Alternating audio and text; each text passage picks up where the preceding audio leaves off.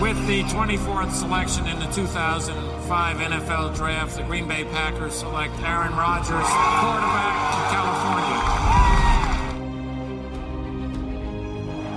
The final snap of Super Bowl 45.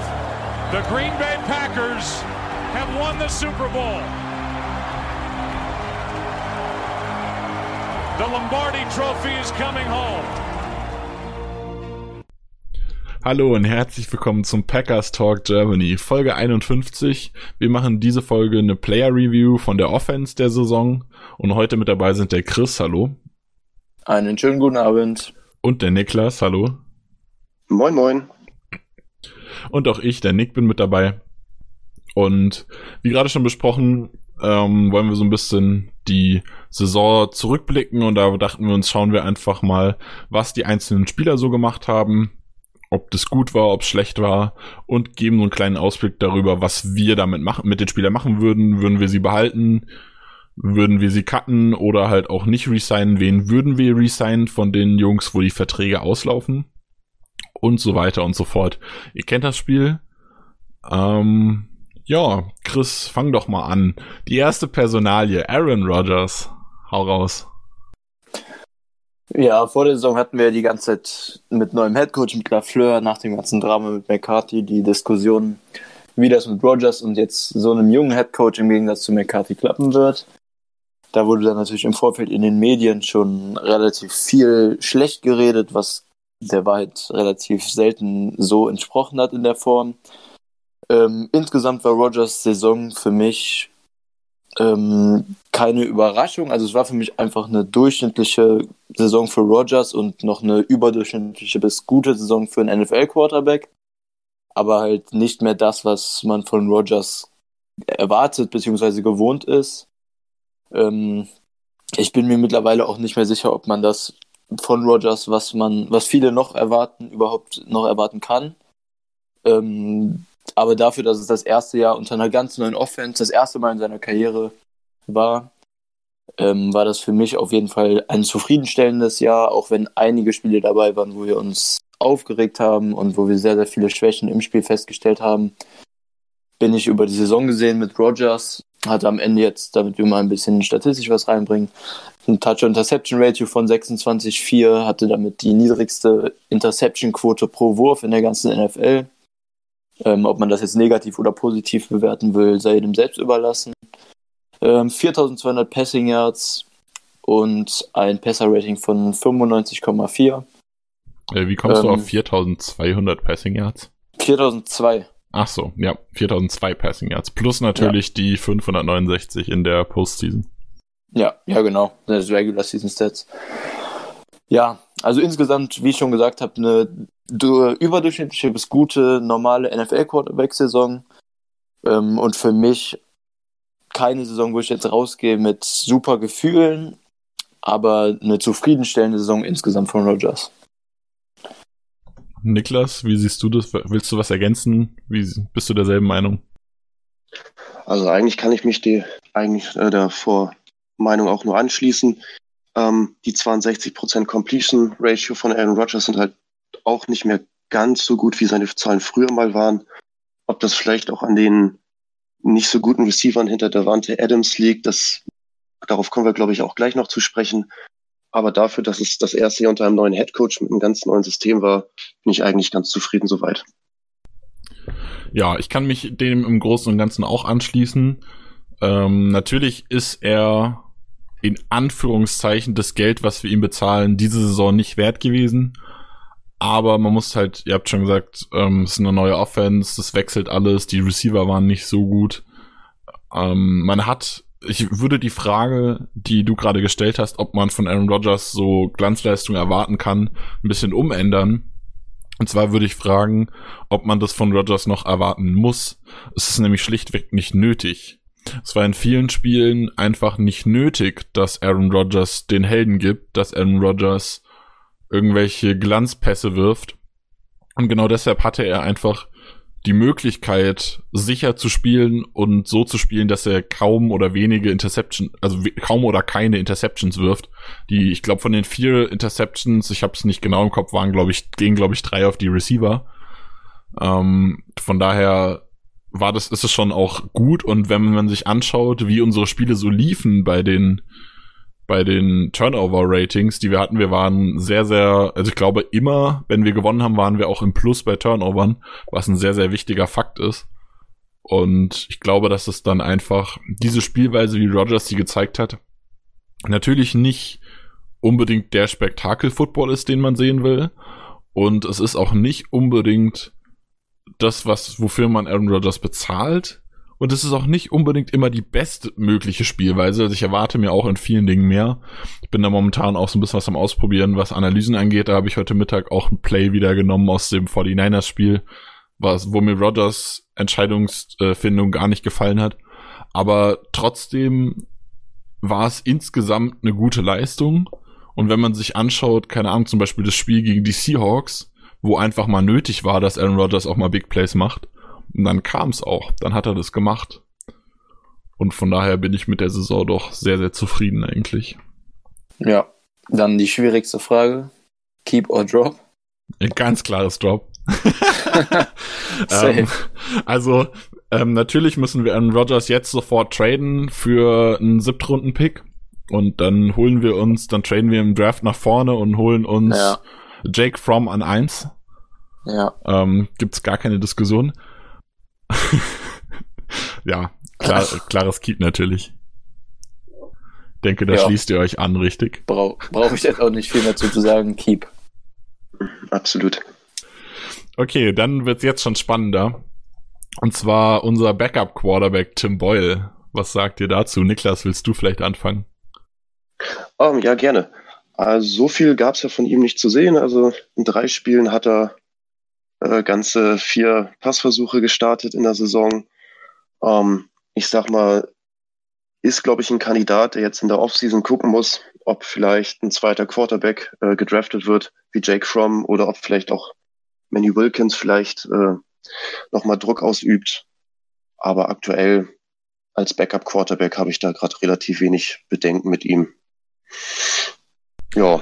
Ja, er hat ja auch, er hat ja auch nicht wirklich gespielt. Also er hat äh, gegen die Raiders abgekniet, gegen die Giants abgekniet und gegen die 49ers, als das Spiel vorbei war, ein paar Pässe geworfen.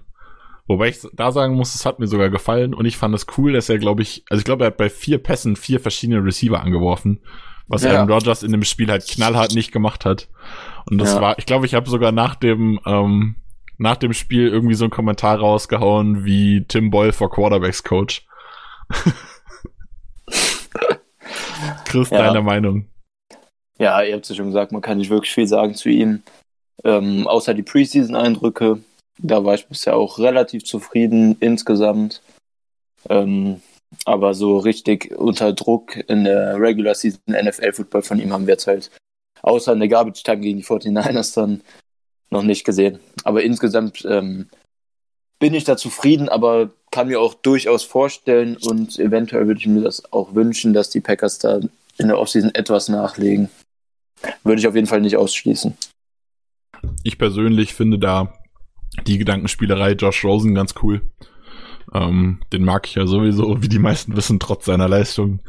Ähm, der kommt ja, es gab ja vor seinem Draft-Prozess gab's, äh, hat er Videos zusammen mit Rogers gemacht, wie sie sich unterhalten haben und so. Die haben sich, glaube ich, ganz gut verstanden. Das sind ähnliche mhm. Typen so ein bisschen. Ich glaube, dass der bei uns ganz cool wäre. Aber Tim Boyle ist auch was, was ich bei ihm sehr wichtig finde. Der versteht sich mit Rogers sehr gut. Und die beiden reden an der Sideline und wenn Rogers rauskommt, dann zeigt ihm Boyle auch mal was auf dem, auf dem Tablet oder sowas. Und ich glaube, das ist was, was auch sehr, sehr wichtig ist, wenn man mit Rogers zusammenarbeitet, dass man dem äh, gut mit dem reden und ihm Dinge vermitteln kann, die man irgendwie, die einem aufgefallen sind, ohne dass es so wirkt, als würde man ihn irgendwie belehren wollen oder so. Weil, ja, also halt ein Tim Boyle eigentlich keine belehrende Funktion gegenüber Aaron Rodgers hat. Aber ich finde die Zusammenarbeit, was man so mitbekommen hat, fand ich ganz cool. Aber gut, nächster ja. Kandidat. Oder Chris, willst du noch was dazu sagen? Nö, ich wollte auch nur sagen, er hatte auch immer an der Sideline auch ein Headset während des Spiels mit auf, glaube ich. Ähm, und ich fand es insgesamt auch ganz ordentlich. Sollen wir da gar keinen Keep or Drop machen? Ach so, ja, Keep or Drop bei Tim Boyle natürlich. Was denkt ihr? Ja, würde ich auch sagen, erstmal Keep, also auf jeden Fall über die Offseason und dann in der Preseason mal sehen, ob er etwas von Rogers gelernt hat, jetzt über die ganze Regular Season noch. Niklas, Keep Ja, würde ich mich an, würde ich mich glatt anschließen. Sollten wir natürlich noch einen weiteren Quarterback draften, ähm, sehe ich vielleicht auch einen Tim Boyle als möglichen Kandidaten fürs Practice Squad, aber ansonsten erstmal auf jeden Fall behalten. Ja, dem schließe ich mich auch an. Und Niklas hat vorher den Namen schon angesprochen, um den es jetzt geht. Äh, Thema Practice Squad, Manny Wilkins. Ähm, kann ich kurz was zu sagen. Hat eine okaye Preseason gespielt, nichts Besonderes. Ist halt da. Äh, kann man auch einfach behalten als Quarterback, der da ist, aber ich erhoffe mir von dem halt absolut gar nichts. Chris? Ja, kann man im Prinzip nicht viel zu sagen. Ähm, dem war, glaub, ich weiß gar nicht, ob er einmal active war. Ich glaube nicht. Nö, der war Diese nicht mal im Game Day, im Game Roster, also im 53er Roster, der war durchgehend auf dem ja. Practice Squad. Ja, genau. Ja, kann man also nicht viel zu sagen. Vom Practice Squad sieht man ja auch im Prinzip nie irgendwas auf Twitter oder so, Social Media. Ähm, also hat man nicht mal Trainingseindrücke von ihm soweit, außer halt aus der Preseason jetzt und der Offseason vorher. Ja, schließe ich mich dir auch an, was, was du davor gesagt hast. Niklas? Ich glaube, zudem ist eigentlich alles gesagt. Ähm, ja, Okay, wer will Aaron Jones machen? Dürft euch, dürft euch auslassen. Wenn keiner hier schreibt, mache ich selbst. Ja, wenn keiner will, mache ich es auch gerne. Ja, dann hau rein, Chris. Aaron Jones, deine Meinung zum Jahr. Ja, Aaron Jones ähm, hat leider die Erwartungen nicht erfüllen können, die Saison. ja, Aaron Jones war für die meisten Nur Packers-Fans- geteilter Touchdown-Leader der NFL. Das ist Ja. schwach. Mit Echt schlecht. McCaffrey auch noch. Schwach. Ja. Aaron Jones ähm, war für die meisten, beziehungsweise viele Packers-Fans wahrscheinlich der Offense-MVP die Saison bei den Packers. Ähm, hat in seinem dritten NFL-Jahr den Jump gemacht, den viele ihm vorher schon zugetraut haben. Aber unter McCarthy hat er die ganzen Carries und Snaps, die ihm äh, alle Fans schon zugetraut haben, nicht bekommen. Dieses Jahr hat er sie bekommen unter LaFleur und hat gezeigt, dass er es verdient hat hatte am Ende über 1000 Rushing Yards, knapp 1084 hat er, wie du gesagt hast, 19 Scrimmage Touchdowns, dazu knapp 500 Receiving Yards, 474 am Ende. Ähm, ein Average Yards pro Carry von 4,6, das ist ein bisschen gedroppt, aber das kann man im Großen und Ganzen auch auf, die, auf den höheren Workload dann schieben, das ist eigentlich normal. Hatte die beiden Jahre davor ja 5,5 Yards pro Carry, war damit NFL-Leader. Ähm, da ist halt ein bisschen zurückgegangen, aber das kann man wie gesagt, darauf schieben, dass er deutlich mehr Workload hatte. Ähm, und die Offense lief im Prinzip in den Spielen, wo sie gut lief, hat Aaron Jones auch gut gespielt. Das war in den meisten Spielen so festzustellen. In den vier Spielen, als Adams out war im Oktober, hat Jones die Offense oft alleine tragen müssen und das in den meisten Spielen dann auch geschafft. Also auf jeden Fall ein Spieler, der extrem durchgebrochen ist die Saison und von dem wir uns dann nächstes Jahr dann in seinem Contract Year das wird sehr interessant, wie die Packers da vertragstechnisch damit umgehen. Eventuell jetzt in der Offseason schon, man weiß es nicht. Ähm, ist ja bei Running Backs immer eine eher knifflige Situation in der NFL. Deshalb wird das ein ganz interessantes Thema. Aber mit Jones sollten wir nächste Saison mindestens definitiv noch sehr, sehr viel Spaß haben jetzt. Das war eine sehr vielversprechende Saison und endlich das Breakout-Year, auf das man seit anderthalb, zwei Jahren gewartet hat. Gut, Niklas, deine Meinung zu Aaron Jones? Ich denke, die wird nicht viel anders aussehen. Nein, viel anders wird sie auf jeden Fall nicht aussehen. Ähm, was mir besonders gut gefallen hat, ähm, dass Aaron Jones halt dieses Jahr wirklich alle 16 Spiele durchgespielt hat, keine wirklich große Verletzung hatte, mit der er mal an der Seitenlinie war. Ähm, was mir ebenfalls gut gefiel, dass er als Receiver eingesetzt wurde, um so ein kleines Mismatch möglicherweise mit einem äh, Linebacker äh, zu verursachen. Das hat er sehr gut gemacht. Äh, ansonsten Top-Spieler für mich klar der MVP der Offense. Okay, kann ich mich genauso anschließen. Ähm, war eine richtig geile Leistung. 16 Touchdowns äh, Rushing, damit Rushing Touchdown Leader, die 19 geteilter NFL Leader in äh, Scrimmage Touchdowns mit CMC. Äh, hat jedes Spiel eine Menge Work gehabt, ähm, bis auf einzelne wenige, wo er, wo er mal irgendwie angeschlagen war oder so und dann so ein bisschen weniger gespielt hat. Aber ähm, selbst im, selbst in dem Spiel gegen die 49ers hatte er noch zwei Touchdowns. Ich kann, ich wüsste nicht, was es zu ihm Negatives zu erwähnen gibt, ehrlich gesagt. Der hat sein Passblocking enorm verbessert. Er ist ja. im Run stark, er kann fangen, er, also er hat, er hat immer noch vereinzelt mal Drops, die unnötig sind, aber es ist jetzt nicht so, dass da wirklich dramatische Momente sind, wo er in einem Spiel fünf Bälle droppt oder sowas. Definitiv. Einer der besseren Receiving Backs der NFL auf jeden Fall genau, geworden also Saison. Gef gefiel mir sehr, sehr gut über die komplette Saison hinweg. Also es gab eigentlich kein Spiel, wo ich gesagt hätte, Aaron Jones war schlecht. Und ich denke, das ist für einen Running Back immer eine, eine gute, gute Geschichte. Von mir ein klares Keep. Jo, da gehe ich mit. Ja, absolut. Gut, jetzt kommen wir zu einem Spieler, der auch sehr solide und viel gespielt hat. Den übernehme ich jetzt mal so ein bisschen, und zwar Jamal Williams. Bei dem ist das mit dem Keep meiner Meinung nach nicht ganz so klar, weil er nämlich dadurch, dass er relativ viel gespielt hat, wie Aaron Jones auch, ähm, haben die beiden im, ist im Vertrag immer so ein Salary Escalator nennt man das, glaube ich. Ähm, die bekommen jetzt deutlich mehr, also die bekommen beide irgendwie 2, irgendwas Millionen dieses äh, jetzt in der kommenden Saison, anstatt irgendwie die Rookie, glaube 600.000 wären der normale Rookie-Vertrag gewesen im vierten Jahr für die Picks in Runden, keine Ahnung, ich weiß schon gar nicht mehr, 4 und 4 und 6, glaube ich, wurden die beiden geholt. Ja, ich glaube 4 und 5. Oder 4 und 5. Ähm, kommt das selber raus.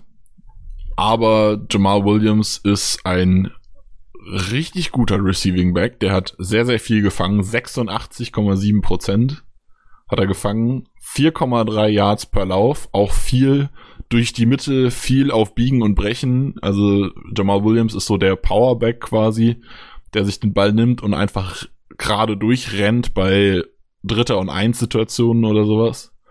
Von daher sind auch hier die 4,3 Yards eine enorm gute Zahl. Hat einen Rushing Touchdown, hat fünf Receiving Touchdowns. Ja, ähm, ist auch ein, ein sehr guter äh, Passblocker natürlich, wissen wir auch schon seit längerem.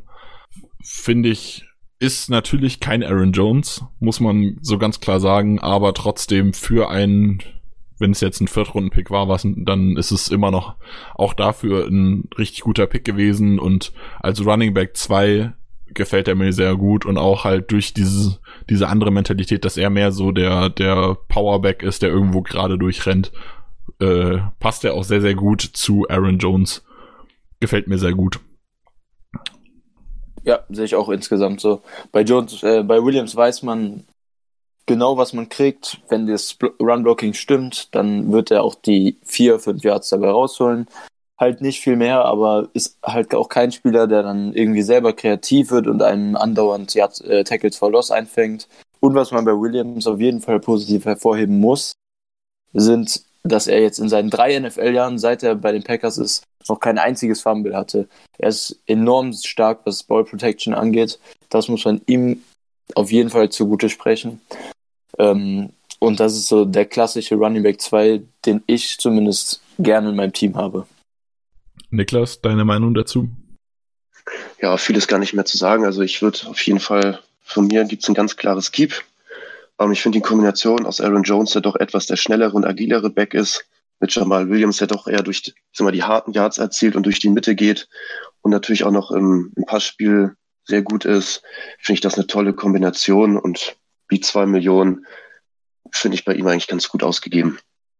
Ja, schließe ich mich an. Ich wollte nur sagen, durch diese zwei Millionen extra ähm, oder 1,5 Millionen, die glaube ich draufkommen auf seinen normalen Vertrag, ähm, sollte man nochmal einen zweiten Blick drauf legen, aber auch nach dem zweiten Blick, äh, also auch auf den zweiten Blick ist es für mich ein klares Keep. Chris? Ja, definitiv von mir auch. Da ist auch das ähm, das erhöhte Salary, der, der erhöhte Salary Cap, den er jetzt ähm, 2020 kriegen wird, für mich definitiv berechtigt Keep. Gut, dann leg doch mal nach mit dem anderen Williams, mit Dexter. Chris, wie war die Saison? Ja, Dexter Williams, ähm, Rookie gewesen, die Saison Late Round Pick aus Notre Dame, ähm, war dann, hat dann in der Offseason und während der Preseason mit Trey Carson so ein bisschen um den dritten Running Back Spot im Roster bei uns gekämpft, hat sich dann am Ende durchgesetzt gegen Carson. Ähm, hatte dann über die ganze Saison insgesamt fünf Runs für elf Yards. Ähm, ja, kann man im Prinzip nicht viel zu sagen. Hat mit den fünf Runs dann halt im Prinzip so gut wie keine Snaps bekommen. Das wird seine Gründe gehabt haben. Leider wurde sich so in den Medien und bei Pressekonferenzen relativ wenig dazu geäußert, warum der Workload so niedrig war und, und ob er mehr kriegen wird nächste Saison. Also bei Williams ist es relativ schwer zu prognostizieren, finde ich, und jetzt auch aus Keep- or Drop-Sicht schwer eine Prognose dazu aufzustellen, weil man halt sehr, sehr wenig über ihn weiß, ähm, außer halt sein College-Shape. Aber wie gesagt, es wird halt irgendwie schon seine Gründe gehabt haben, aber trotzdem ist er halt die ganze Zeit im Roster geblieben. Also verlieren wollte man dann doch nicht, falls man ihn gewaved hätte. Ähm, ich finde es relativ schwierig mit ihm, ehrlich gesagt. Niklas, was denkst du dazu? Ja, ich sehe es sehr ähnlich. Bin wirklich mal gespannt, ob er jetzt vielleicht den nächsten Schritt macht in der Offseason und dann im, äh, im Training Camp zeigt, dass er vielleicht doch wirklich der Running Back Nummer drei ist für, die, für das Team. Aber wie gesagt, bei vier Spielen und fünf Läufen ist immer was schwer zu sagen. Um, ähm, vielleicht wirklich jemand, der sich noch entwickeln kann. Ja, schwer zu sagen. Ja, ähm, ganz kurz zu dem Thema. Er hat sich gegen Track Carson durchgesetzt. Eigentlich hat er sich nicht durchgesetzt, wenn man nämlich sich anschaut, dass bei der Verletzung von Jamal Williams dann Track Carson in, in den Roster geholt wurde und der gespielt hat, kann man quasi Stimmt. sagen, dass er sich eigentlich nicht durchgesetzt hat sondern sich eher der Fakt, dass er ein Draftpick war, durchgesetzt hat. Wir haben letztes ja. Jahr schon gesehen, auch bei Spielern, die vielleicht nicht unbedingt das Leistungsniveau erreichen, ist gute Kunst sehr stark, geht der sehr stark in die Richtung, Draftpicks auch behalten zu wollen, weil man da ja irgendwas gesehen hat. Und man sieht halt bei ihm Upside für die Zukunft und deshalb möchte man ihn behalten. Und ich glaube tatsächlich, egal wie es im Practice Squad war, er ist zumindest bis zum äh, bis über den Sommer ein klarer Keep. Er hat jetzt irgendwie im Contract, glaube ich, auch wieder so 500 oder 600.000 oder so, was du halt so hast, wenn du ein 6 Runden Pick so die Ecke bist. Ähm, dafür behält man ihn. Ich glaube, er hat auch quasi keinen keinen Bonus irgendwie, den er als Roster bekommt, also als Roster-Bonus bekommt, sondern er würde alles oder einen Großteil dann irgendwie in wöchentlichen äh, Checks bekommen. Das heißt, man kann ihn auch problemlos noch vor der Saison cutten, ohne irgendwie Deadcap vor einer halben Million zu haben. Ich sehe keinen Grund, ihn rauszuwerfen, auch wenn man über die Saison jetzt nichts von ihm gesehen hat. Also von mir ein klares Keep, zumindest über die Offseason. Ja, über die Offseason stimme ich dir auf jeden Fall zu. Also gibt halt, wie gesagt, keinen Grund, ihn jetzt dann zu cutten. Hast du recht. Keep von mir auch. Niklas? Schließe, ich, schließe mich direkt an, Keep und sollte hier noch jemand anders besorgen, dann wird weiter geschaut. Ja, apropos jemand anderes. Jemand, der uns einiges weitergeholfen hat, ähm, die Saison und auch in der Offense zuletzt immer mehr äh, einen Platz eingenommen hat. Nicht nur in den Special Teams ist Tyler Irwin, Niklas. Wie findest du, wie findest du Irwin und deine grobe Einschätzung zu ihm? Ja, nach dem Trade von Trevor Davis zu den Raiders war ja die Stelle des Punt- und Kick-Returners vakant. Ähm, ich finde, die hat er sehr gut übernommen, ähm, gut gespielt. Wie du auch meintest, zum Ende wurde er auch in der normalen Offensive mehr eingesetzt. Ähm, bin wirklich gespannt, was das nächste Jahr bringt, wenn er eine ganze Saisonvorbereitung mitmacht, dass er vielleicht auch mehr in die Offensive integriert wird. Ähm, Matt LeFleur hat ja da schon ein, zwei sehr kreative Ansätze gezeigt, wie er ihn nutzen kann. Also positive Überraschung vom Trade. Chris? Definitiv. Hat, hat unser Punt-Return-Game vom NFL-Negativrekord dann noch gerettet während der Saison. Ähm, und war ein ganz klares Upgrade, sowohl zu Davis als auch zu Shepard, die vorher da waren. Äh, Jamal Smith war zwischendurch noch da. Smith war auch noch da, genau. Äh, ich glaube, Jair hat einen, einen Kick returned, Jamal hat einen Kick returned. Alles Mist gewesen. Also definitiv zu allem, was wir vorher in der Saison hatten, ein klares Upgrade und ich würde mich sehr freuen, wenn wir ihn irgendwie für einen Prove-It-Year-Contract oder für einen niedrigen, von mir aus auch Two-Year-Contract als Returner irgendwie halten konnten, könnten. Und wie du eben gesagt hast, auch in der Offense hat er immer mehr seinen Platz gefunden. Ähm, Und mit einem schnellen Spieler kann man halt in der NFL, in der Offense, immer irgendwie Schaden anrichten, wenn man ihn gut einsetzt. Ähm, das sieht man bei vielen Teams mit ihren Return Specialists, die immer wieder irgendwelche Trickplays einbauen zum Beispiel. Und insgesamt würde ich mich sehr freuen, wenn wir Irvin nächste Saison nochmal bei uns sehen würden. Ja, kann ich mich anschließen. Der Vertrag läuft ja aus. Ähm, Irvin ist aber meiner Meinung nach definitiv ein Kandidat, den ich gerne äh, geresigned sehen würde. Natürlich ist er hauptsächlich Returner und sollte auch dementsprechend nur Geld verdienen. Das, ich denke, da brauch, stimmen wir alle Chris zu, was er gerade gesagt hat. So ein Prove It oder sowas. Ähm, er ist halt maximal Running Back 3. Je nachdem, wie sich der Rest entwickelt, vielleicht draften wir noch jemanden oder so, ist er dann auch nur noch Running Back 4. Wenn er sich damit abfinden kann, dass er ein Returner und eine offensive Spezialwaffe ist und kein Running Back in dem Sinne im, im Spiel der Packers und sich auch genauso bezahlen lassen will oder bezahlen, bezahlen, bezahlt werden wird, wie auch immer man es formuliert, dann denke ich, dass man da durchaus keinen Fehler macht, wenn man ihn resigned. Ja, da sollte man ja auch von ausgehen können, dass er da eine realistische Einschätzung hat und jetzt nicht erwartet, dass er auf einmal im Running Game bei den Packers aktiv werden wird. Naja, wer weiß. Tyson Hill hat auch gesagt, er wäre gerne Starting Quarterback und er hat effektiv, glaube ich, keine 20 Pässe geworfen oder so in seiner NFL-Karriere und er ist 30, wird 30 dieses Jahr. Also das mit dem Realismus ist nicht immer so klar. Niklas, von dir auch ein Keep, oder? Von mir ein absolutes Keep. Gut, dann ähm, gehen wir jetzt zum nächsten Spieler, wo wir nicht mehr über Keep oder äh, oder Drop sprechen müssen, weil er schon gecuttet wurde, haben wir eben schon kurz angesprochen. Truck Carson, da würde ich jetzt nur ganz kurz was zu erzählen, weil er halt gespielt hat, würde ich ihn erwähnen, möchte ich ihn gerne erwähnen. Und zwar hat er für uns äh, zwei Spiele gemacht, glaube ich. Genau, zwei Spiele gemacht. In den zwei Spielen ist er äh, sechsmal gelaufen für 14 Yards, ist jetzt nichts Grandioses, hat ein paar Pässe gefangen, vier Pässe für 18 Yards gefangen und halt einfach in den Spielen, in denen Jamal verletzt war, so ein bisschen Workload weggenommen. Jetzt ist er, glaube ich, bei den Lions, wenn ich es richtig im Kopf habe. Ist in Ordnung, ja. stört mich nicht weiter. War okay, dass er da war. Ist aber auch okay, dass er jetzt nicht mehr da ist, meiner Meinung nach. Schließt ihr euch dem an? Oder habt ihr eine andere Meinung? Nope. Schließe ich mich an. Da schließe ich mich an. Okay, dann können wir noch erwähnen, ich denke, da gibt's auch wieder wenig Diskussion. Dama Rhea Crockett ist jemand aus dem Practice Squad, der, glaube ich, auch ein Future Contract bekommen hat. Ähm, ja, ist halt so ein, so ein Typ, den man noch behalten will. Ein Practice Squad Guy, vielleicht wird was draus, vielleicht auch nicht, kennt man nicht. Ich glaube, er hat keinen Future Contract bekommen, ist einfach nur ein Practice Squad. Naja, Practice Squad gibt's ja nach der Saison nicht mehr. Ja, jetzt ist er im Roster, aber er wurde ins Practice Squad gesigned. Ja, aber Oktober. du musst, also ich glaube, du müsstest dann irgendwie so ein Future Contract oder sowas bekommen, sonst nee, fällst du aus dem nee, Roster nee. raus, oder? Die, nee, die können einfach die Practice Squad Spieler nach der Saison dann ins Active Roster signen. Ach so, okay. Ja, da bin ich mit gerade nicht so ganz drin, aber ja.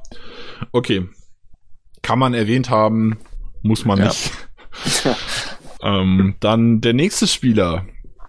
Danny Vitale, Fullback-Liebe. Ähm, sag ich ganz kurz was zu. Mir persönlich hat er diese Saison ganz gut gefallen. Wenn er da war und eingesetzt wurde, hat er in der Regel funktioniert. Ich habe die ganze Saison so ein bisschen drauf gewartet, dass er jetzt mehr benutzt wird.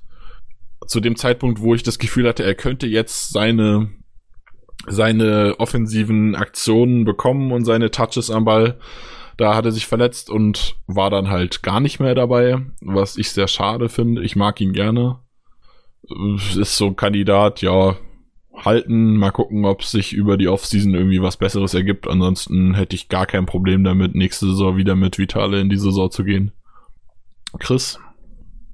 Ja, er ist halt unfassbar sympathisch. Versteht sich auch mit Rogers, kann man mal nebenbei sagen, sehr gut.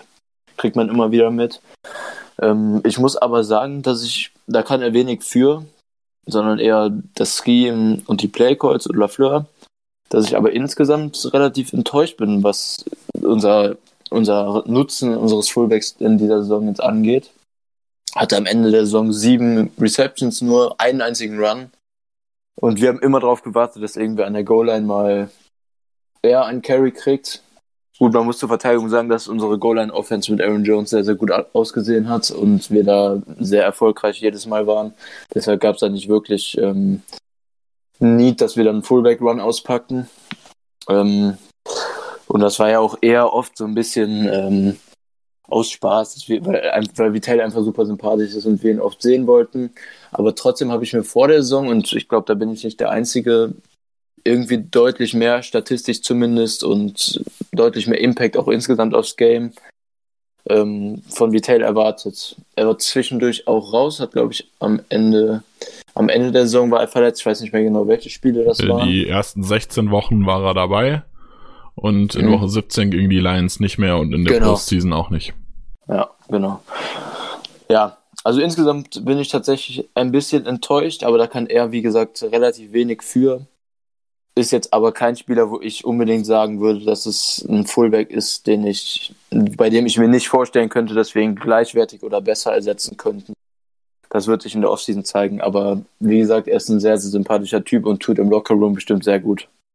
Ja, kann ich mich direkt anschließen. Also ich finde, der ist auch ein bisschen untergegangen in dem System. Ähm, was die, was das Receiving Game betrifft, hat er auch nur 58,3 Prozent der ähm, zu ihm geworfenen Bälle gefangen. Ob das vielleicht teilweise auch an Rogers lag, dass er vielleicht sehr unter Druck war, um auf sein Fullback zu werfen, als absolute Notlösung, das kann immer sein. Aber ich glaube, die sichersten Hände besitzt er nicht. Mhm. Äh, doch, eigentlich ist Vitale sogar ein relativ guter Receiving, Receiving Fullback. Ist halt auch eine Mini-Sample-Size. tatsächlich die Sätze er hat, ja, aber er hat ja nur zwölf Targets bekommen. Ja, also im College hat er sehr viel gefangen und in der Regel ist er auch eher ein Receiving Fullback als ein Rushing Fullback. Ähm, das Ding ja. ist aber einfach, dass von diesen, also bei den 58 Prozent, das waren ja insgesamt auch nur zwölf Targets. Genau. Und davon, also das heißt, er hat fünf Bälle nicht gefangen. Davon waren dann drei, glaube ich, äh, irgendwelche weggeworfene Bälle in seine Richtung. Äh, den einen hat er einfach fallen lassen und einer war, glaube ich, schwach geworfen, aber fangbar, den er dann halt nicht gefangen hat. Also es ist jetzt, also es ist nicht so gewesen, dass er irgendwie Spiele gehabt hätte, wo ich mir so dachte, so, warum fängt er denn nicht? Oder dass man seine Hände anzweifeln müsste, war halt einfach, war einfach so. Ja, wie du sagst, bei zwölf Tagen ist es halt auch eine wenig aus, Aussagen, aussagekräftige Statistik, die Catch Percentage. Richtig. Ähm, Niklas, du hast, glaube ich, noch nichts zu Keep oder Drop gesagt. Genau, da wollte ich gerade drauf hinaus. Ähm, da bin ich relativ unschlüssig. Also von seiner, ja, von seiner menschlichen Seite aus, was man so mitbekommen hat, würde ich auf jeden Fall sagen Keep. Vom spielerischen her, ich glaube, es gibt vergleichbare Running oder Fullbacks. Ich schwanke tatsächlich, kann mich gerade nicht festlegen. Okay, dann gehen wir weiter. Malcolm Johnson, Fullback aus dem Practice Squad der Vertrag läuft aus, äh, ja, hat man nichts zu gesehen. Wir haben mit Elijah Wallman, der ebenfalls aus dem Practice Squad kommt, den können wir gerade so ein bisschen zusammen mit abfrühstücken. Äh, noch einen zweiten Fullback da. Ich glaube, Malcolm Johnson war sogar auf IR, weshalb wir dann Wellman noch ins Practice Squad geholt haben, wenn ich es richtig im Kopf habe. Genau. Von daher, äh, ja, gerade von IR kommt, ich würde ihn nicht behalten, aber wenn man ihn jetzt irgendwie über die Offseason nochmal noch mal holt, wird's mich nicht stören. Ist halt so. Also ich ja. würde einfach Wellman weiter mitnehmen über die Offseason, Malcolm Johnson einfach den Vertrag auslaufen lassen, dann ist gut. Wellman ist übrigens einer der drei Spieler mit Future Contract. Äh, das kann sein, ja. gut, dann hätten wir das auch geklärt. Niklas, schließt du dich auch an? Ich schließe mich absolut an. Okay, dann sind wir bei den Wide Receivern. Niklas, Devante Adams. Hau raus. Ja, ähm, klasse Saison gespielt, leider ein bisschen ausgebremst worden durch seine Verletzung. Ich glaube, das war so ein Turf-Toe, so ein, wo er sich irgendwas wirklich dran verletzt hat. Ich glaube, insgesamt vier Spiele war deswegen draußen. Ja. Ähm, lag bei 997 Yards nach den zwölf Spielen knapp unter den 1000, aber klar mit vier Spielen außerhalb wäre definitiv über die 1000 Yards gekommen. Fünf Touchdowns. War vielleicht von den Touchdowns her nicht seine beste Saison, aber halt ähm, wirklich solide gespielt, hatte diese ganze Saison über zwei Fumbles, was auch nicht wirklich viel ist.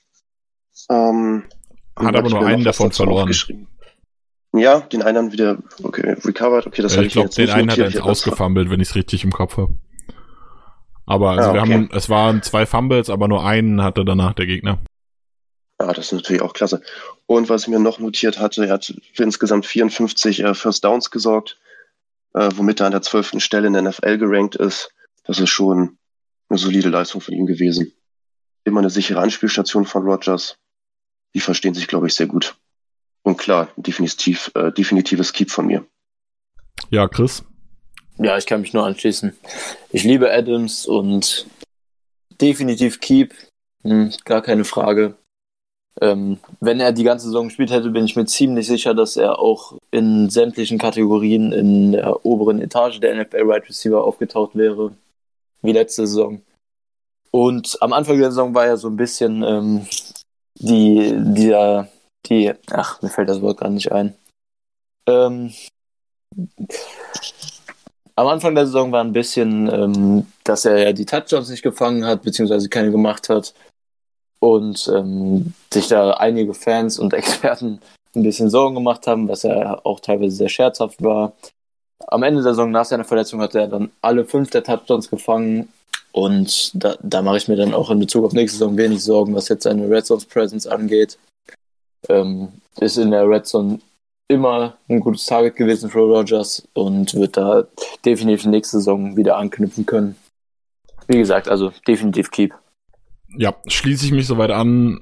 Man muss dazu sagen, dass er auch einfach viel gedoubled wurde, teilweise sogar getrippelt, gerade in der Red Zone, was dann halt wieder Möglichkeiten für andere eröffnet hat. Also nur der Fakt, dass er da keine Touchdowns gefangen hat, heißt nicht, dass er nicht irgendwie Impact hatte oder nicht auch in Anführungszeichen für Touchdowns gesorgt hat. Das muss man dazu meiner Meinung nach ganz klar noch dazu sagen. Also nur weil statistisch nichts bei ihm steht, ähm, heißt es nicht, dass er keinen Anteil an Touchdowns hatte, zumal er ja auch den Weg über das, übers Feld viel gemacht hat.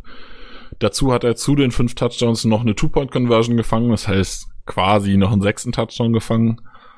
Ähm, ja, war auch einfach, also gerade in den Playoffs war er ja der Spieler, hat in beiden Spielen über 100 Yards mit 160 und 138 Yards, hat im Spiel gegen die Seahawks zwei Touchdowns gefangen, gegen die Niners, auch wenn es so ein Anführungszeichen Garbage Time war, was in den Playoffs ja nicht so richtig da ist, hat er einmal Sherman nochmal richtig geburnt zum Schluss. Das hat mich sehr, sehr glücklich gemacht.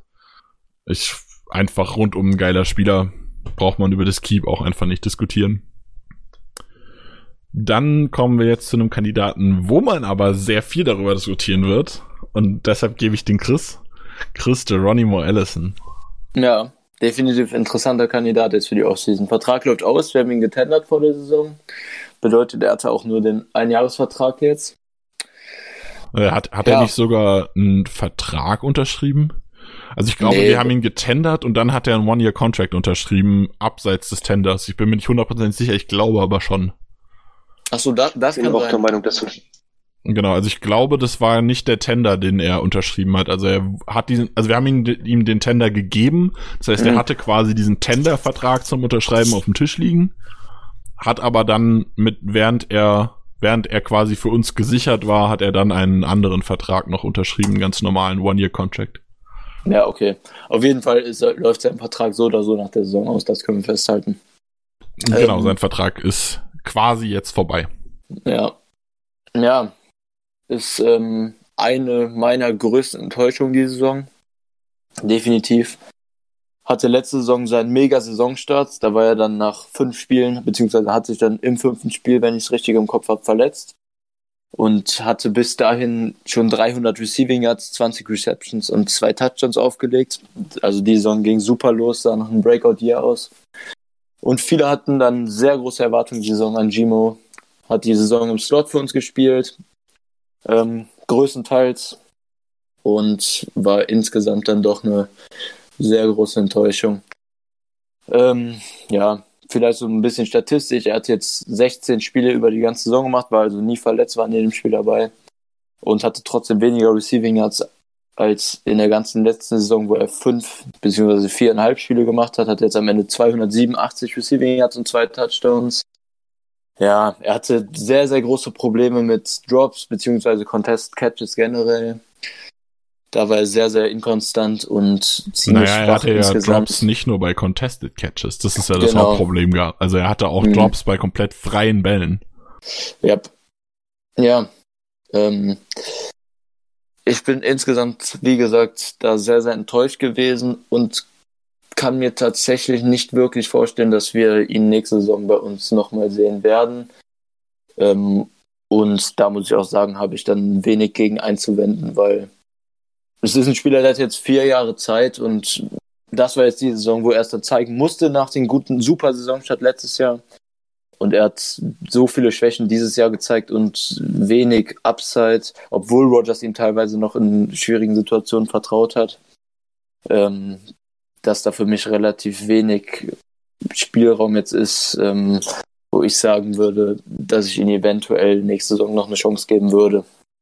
Leider. Niklas, schließt du dich dem an? Hast du eine andere Meinung?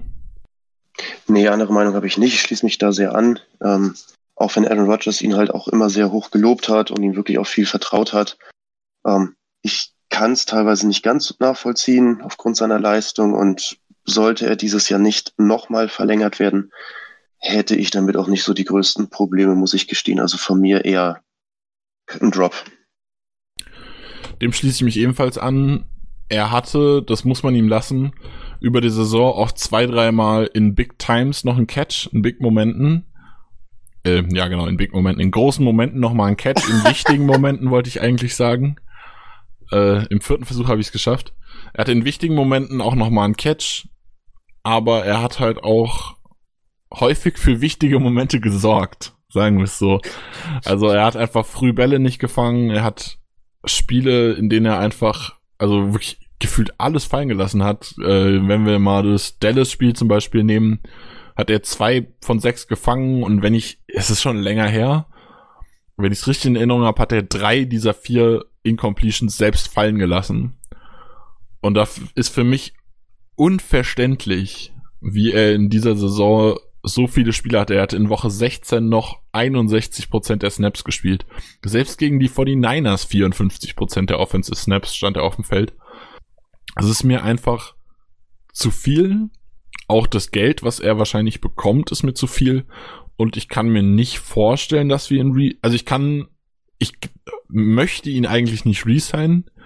Gerade weil er durch das Vertrauen von Rogers dann auch irgendwie wieder so einen Bonus hat, mit dem er dann vielleicht doch irgendwie trotz schwacher Leistung in den Active Roster kommen könnte. Er hat immer den Bonus gehabt, dass er mit Rogers gut funktioniert hat und alles gefangen hat, was Rogers, Rogers in seine Richtung wirft. Das hat er diese Saison einfach gnadenlos nicht gemacht. Und dementsprechend glaube ich nicht, dass man in Zukunft auf ihn vertrauen kann. Wenn man ihm jetzt noch einen Vertrag gibt, nochmal für ein Jahr und quasi keinen Signing-Bonus reinpackt, so dass man ihn problemlos bei den Roster-Cuts im Notfalls rauswerfen kann, ohne irgendwie, sag mal, enormen Deadcap zu haben, könnte ich damit leben. Ich persönlich möchte ihn aber eigentlich 2020 nicht mehr in unserem Roster sehen. Gut, ähnlicher Kandidat, ähnlich enttäuschend, wenn auch meiner Meinung nach nicht ganz so schlimm. MVS, Niklas, wie war deine Meinung zu Waldes Scantling?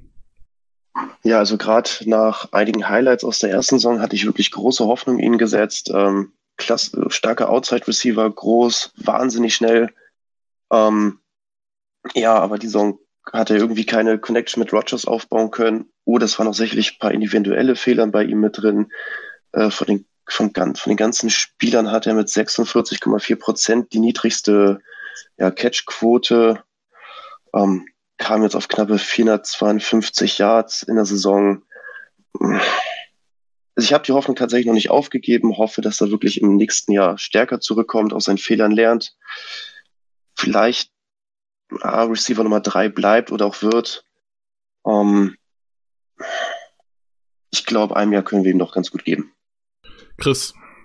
Ja, ähm, da kann ich mich natürlich anschließen, muss dir, Nick, aber insofern widersprechen, dass er keine größere Enttäuschung als Gimo war. Das war für mich tatsächlich doch schon. Ähm, das hängt natürlich auch immer mit den Erwartungen zusammen, die man an einen Spieler hat. Und die waren bei mir im Vorfeld der Saison an MWS halt ziemlich hoch. Ich habe tatsächlich damit gerechnet, ähm, und das war er ja auch am Anfang der Saison, dass er unser Right Receiver 2 wird und sich etablieren kann über den Laufe der Saison. Ähm, wie Niklas gerade gesagt hat, hatte eine super vielversprechende Rookie-Saison. Deshalb auch meine hohen Erwartungen. Und die konnte er einfach überhaupt nicht erfüllen. Ähm, seine stärkste Fähigkeit ist und bleibt, dass er dann ein gutes Deep Threat ist, beziehungsweise sein sollte. Und das hat er sich einfach komplett zerstört mit verschiedenen Drops, die tief perfekt von Rogers geworfen waren. Dann dem einen Catch in der Endzone, den er nicht gemacht hat, wo, wo ein normaler NFL-Receiver einfach beide Füße in Bounce halten muss. Den haben bestimmt viele gerade noch im Kopf. Wo wir uns auch furchtbar darüber aufgeregt haben im Podcast, wenn ich das richtig im Kopf habe. Ich glaube, ich habe mich ähm, in mehreren Podcasts darüber aufgeregt. Ja, ja.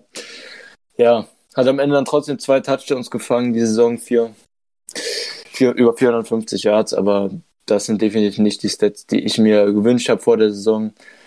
Und trotzdem gebe ich Niklas damit recht, dass ich ihm noch eine weitere Chance geben würde, weil ich die Hoffnung noch nicht aufgegeben habe. Und man muss natürlich dazu sagen, er war ein Medium Round Pick, das heißt, sein Vertrag ist vergleichsweise sehr günstig und deshalb sehe ich da wenig Grund, ihn jetzt schon zu cutten, zumindest vor dem 53-Mann-Roster. Da muss er dann natürlich in der Offseason drum kämpfen. Aber im Vorfeld der Offseason bzw. Preseason würde ich ihn jetzt auf jeden Fall noch keepen. Ja, schließe ich mich auch an. Er verdient 700.000, hat er als Cap dieses Jahr, äh, wobei wir einen Dead Cap von 100.000 hätten. Von daher würden wir effektiv 60.000 sparen, so plus minus, ähm, wenn wir ihn entlassen würden. Ich, äh, 600.000, nicht 60.000. Ich glaube, ich habe 60.000 gesagt. Ähm, wir würden 600.000 sparen, es ist in Ordnung, aber nichts Dramatisches. Ich glaube nicht, dass er den Roster schaffen wird, weil wir mit Devante Adams, Lazar, einem EQ, der zurückkommt und halt möglichen Draft- und Free Agent Signings, die noch dazukommen, äh, glaube ich einfach keinen Platz mehr in dem Roster hat. Aber ich lasse mich gern von was anderem überzeugen. Ich denke, man sollte ihm die Offseason und die Preseason zumindest noch geben, um ihm noch eine Chance zu geben, sich zu beweisen. Das hat man bei Jamon Moore quasi auch gemacht, der ein Jahr vorher schon enttäuscht hat. Der hat auch die Offseason bekommen, konnte nicht nochmal überzeugen und ist dann rausgeflogen. Denke, dass es leider mit MVS nicht anders sein wird, weil er einfach, obwohl er seine Stärken hat und dieses Big Play Potenzial auch immer wieder reinbringt, hat er einfach er ist einfach nicht zuverlässig. Ich kann ihm den Ball hinwerfen und er kann komplett frei sein und er fängt ihn nicht. Und das ist, das ist was, was gerade mit Rogers, der ja sehr, sehr darauf, also wir haben es 100 Millionen Mal diskutiert, äh, auch hier im Podcast schon jeder, also ich gefühlt, ich kenne niemanden, der noch nicht darüber diskutiert hat, dass Rogers sehr, sehr viel Vertrauen in seine Receiver haben muss, damit er sie anwirft. Und das baust du nicht auf, indem du so Touchdowns fallen lässt, wie Chris jetzt gerade angesprochen hat. Ich kann mir einfach nicht vorstellen, dass MVS zum Saisonbeginn 2020 bei uns im Roster sein wird.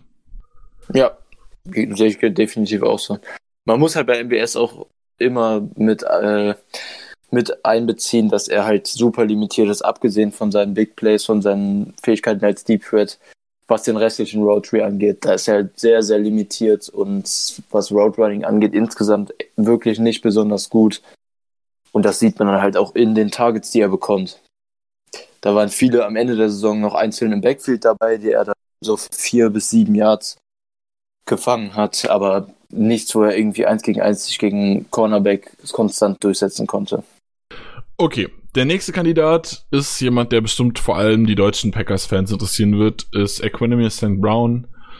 Ja, war jetzt halt die ganze Saison verletzt. Danke an das hässliche Feld in Kanada über 80 Yards. ganz, ganz komisches Spiel, ganz, ganz komisches Feld und halt eine super ärgerliche Verletzung, weil ich glaube, dass EQ diese Saison wirklich einen schönen Impact hätte haben können. Auch wenn er vielleicht dann dafür gesorgt hätte, dass Lazar nicht so steil geht, was auch irgendwie schade wäre. Aber naja, ähm, denke ich, er wird auf jeden Fall die Offseason bekommen. Definitiv ein Keep von mir und ich bin mir sicher, dass er, da es quasi ja auch erst dann seine zweite Saison ist, auch nochmal diesen Vertrauensbonus von gute Kunst bekommt, dass er ein Draftpick war und zum Ende der ersten Saison sehr vielversprechende Steigerungen hatte. Und auch wenn die Preseason vielleicht nicht grandios ist, denke ich, oder denke ich und hoffe ich natürlich auch, dass er den Bonus bekommt und dann eher nochmal im Roster bleibt. Niklas, siehst du das ähnlich? Ja, absolut. Ähm, ich bin wirklich gespannt, wenn er nächstes Jahr zurückkommt. Er soll jetzt ja schon seit Dezember wieder im Teamtraining mit dabei sein, also scheint er sich auch wieder sehr gut zu, erholt zu haben. Gerade mit seinen Körpermaßen als Slot Receiver, wo er teilweise oder sehr häufig auch eingesetzt wurde, wäre das, glaube ich, eine sehr starke Waffe und warum soll man ihm nicht die Chance nochmal geben, sich im Trainingcamp zu beweisen? Sein Vertrag ist auch relativ günstig als Viertrunden-Pick, glaube ich sechs Runden, irgendwas. Äh, war ein sechs Runden Pick, sicher. verdient auch irgendwie 700.000 oder sowas, glaube ich, als Capit. Also die sind alle so in der Range. Genau, also von der ruhig das Trainingscamp mitmachen lassen. Und ich glaube wirklich, dass er nächste Saison im, im Team sein wird. Und wenn er spielt, dann halt auch wirklich zeigt, dass er ähm, Spielzüge kreieren kann und dass er halt auch wirklich immer gut für den Touchdown ist. Ja, ich schließe mich da ohne Kommentar an. Keep. Okay, nächster Kandidat, ein bisschen kontrovers wieder, Jake Kumaro. Chris ist auch ein auslaufender Vertrag. Hat ja, auch genau. enttäuscht die Saison. Keep oder Drop? Ähm, Warum? Hau raus. Ja, ist ein bisschen für mich ähm, ähnlich wie Danny Vitale, über den wir eben geredet haben.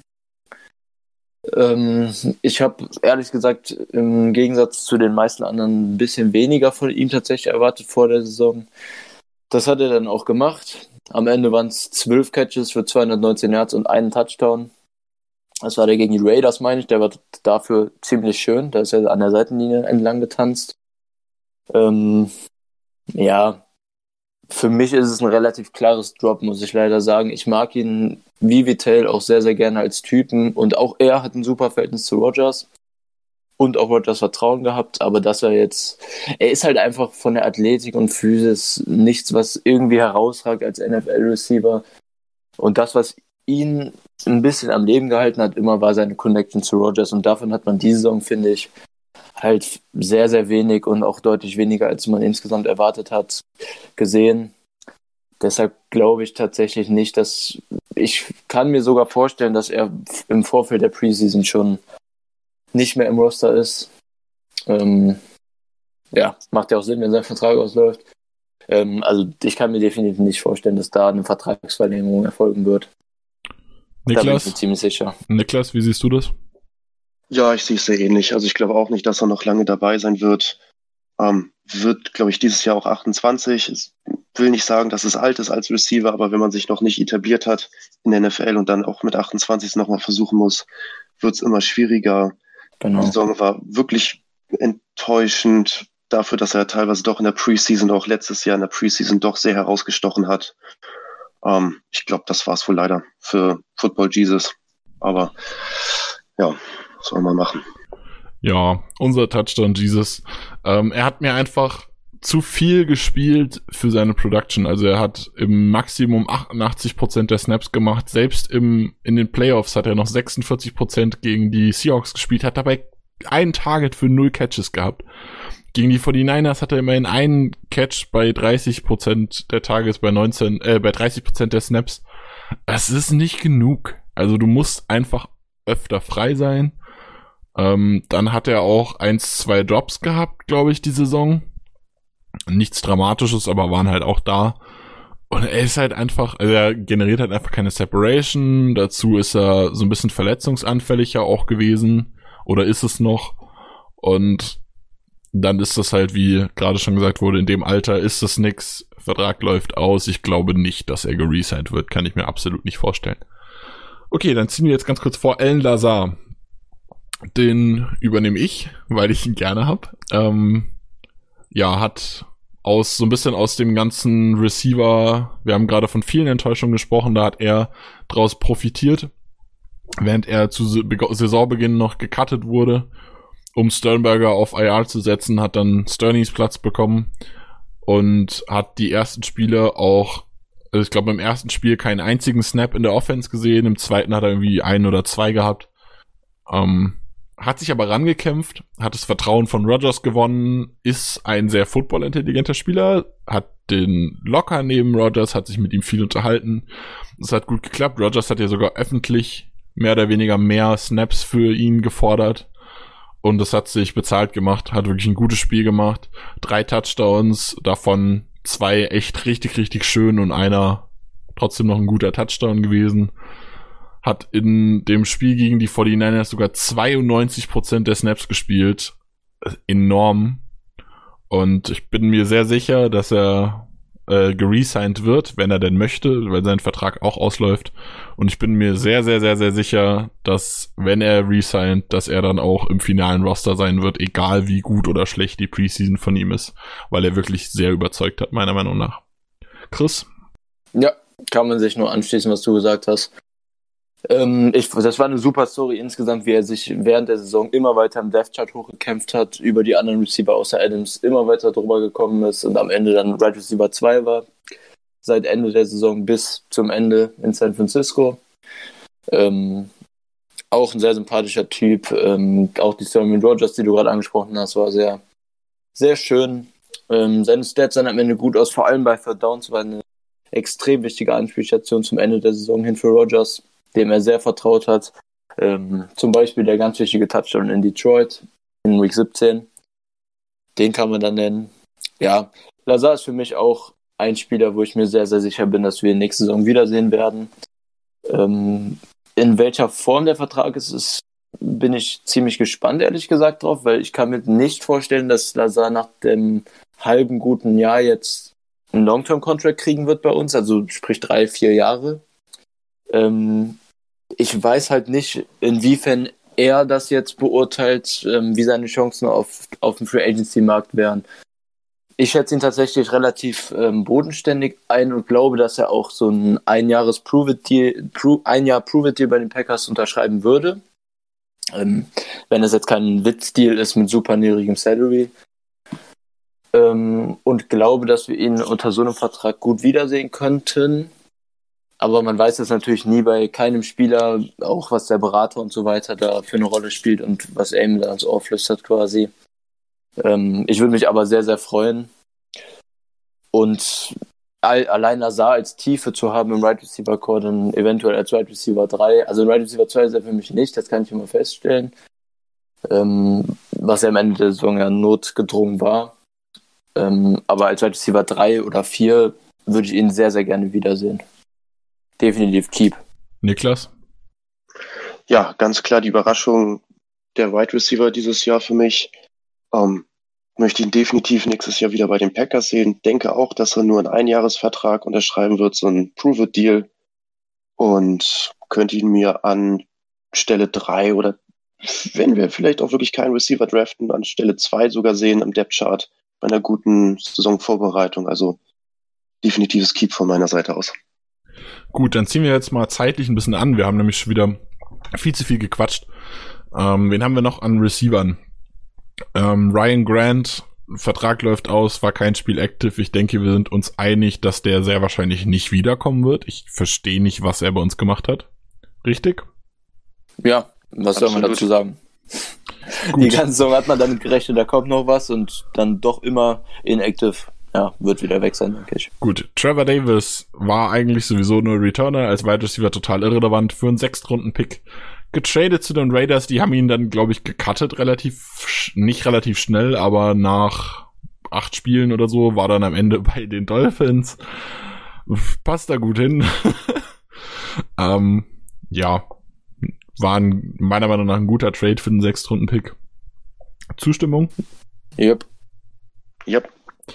Gut, dann haben wir noch Darius Shepard, der als vor allem als Returner im, es ins Team geschafft hat, hat da enttäuscht, ist jetzt im Practice Squad. Mal gucken, vielleicht kann er als Wide Receiver in der Offseason noch einen Schritt machen. Ich glaube nicht dran, aber er hat noch Vertrag, er kann meinetwegen gerne da bleiben. Mal gucken. Ja, kann man so unterschreiben. Und dann haben Schließe wir. mich direkt an. Genau. Und dann haben wir noch Malik Taylor und Reggie Baggleton. Und wenn ich jetzt so recht drüber nachdenke, haben wir noch jemanden, der Endo oder sowas heißt, den ich aber nicht aufgeschrieben habe. Nee, KB und Ento ist Cornerback. Der, ach, der ist Cornerback. Okay, dann habe ich ihn Ja. bei den Cornerbacks nicht aufgeschrieben. Ah, okay. Ach nee, wir sind ja gar nicht, wir machen ja gar nicht Defense heute. Okay, also ich bin schon ein bisschen durcheinander. Äh, Malik Taylor und Reggie Baggleton, die auch aus dem Practice Squad kommen, hat man nichts von gesehen. Die waren, glaube ich, beide auch in der Preseason noch gar nicht da. Von daher haben wir nicht mal Preseason gesehen. Ich denke, sie Doch. werden jetzt. Taylor Doch? war da. Ja. Okay. Ich Und- denke und jedenfalls, sie werden die Offseason bekommen. Und ja, deshalb ein Keep und schauen. Baggleton ist der Wide Receiver, den wir aus Kanada gesigned haben, der da so eine gute Saison gespielt hat. Future Contract. Stimmt, ich Ja. erinnere mich. Der hatte da irgendwie 1003, 400 Yards, ich bin mir sicher, 10 Touchdowns und irgendwas um die 90 Receptions. Also der war dann Star in der ja. Liga. Wie bitte? Genau, ich, ich glaube sogar, der war der erfolgreichste Wide Receiver letztes Jahr in der CFL. Ja, also vielleicht sein. wirklich so ein, so ein ja, Vorbereitungsspieler. Ja. Hat, Ja. wie gesagt, einen Future Contract bekommen und hat man halt sonst außer in der Cana Canadian Football League noch nichts von gesehen. Wird interessant, glaube ich. Gut, jetzt ein Spieler, der sehr kontrovers sein wird, auch wenn wir nicht, nicht so übertrieben viel Zeit haben. Von daher fasst euch ein bisschen schnell. Chris, deine Meinung zu Jimmy Graham? Das sind so kontrovers. Ja, Okay. schon? Okay, nee, für mich ist Naja, das- nach dem Seattle-Spiel gab es da doch andere Meinungen auf einmal wieder. Aber ja, Come dein, deine Meinung zu Ja. Jimmy Graham, hau raus. Ja, ist für mich ein ziemlich deutliches Drop. Wir sparen 8 Millionen Salary Cap dadurch. Ist, ich, 3 Millionen Dead Cap müssten das sein. Äh, Die wir davon- 3,6, aber Ja. ja. Ja.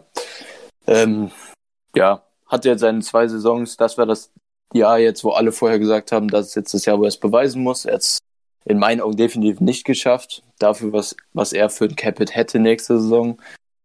Ähm, ja, für mich ein klarer Drop. Wir haben während der Saison oft über ihn geredet. Manchmal haben wir ihn gelobt, aber das reicht halt in meinen Augen. Und jetzt kommt halt die Frage, über die wir immer geredet haben. Das Preis-Leistungs-Verhältnis muss stimmen und das ist halt bei Graham definitiv nicht der Fall, wenn man sein Salary, äh, sein Capit nächste Saison von 11,6 Millionen anguckt. Ähm, Naja, du darfst halt, man muss dazu sagen, du darfst dir bei so Cut-Geschichten nicht den Capit angucken, sondern du musst angucken, was würdest du sparen, wenn du ihn cuttest. ja, richtig. Das, heißt, wären die ist 8 er Millionen, nicht, ja genau, ist gesagt. er nicht die 11,6 Millionen, die muss er nicht wert sein, er muss 8 Millionen wert sein, weil die 11,6, die, die übrigen, klar, er ist es dann vielleicht nicht wert, aber die 3,6 hast du ja schon bezahlt. Ja, und dann sind, ist er auch 8 Millionen halt nicht wert.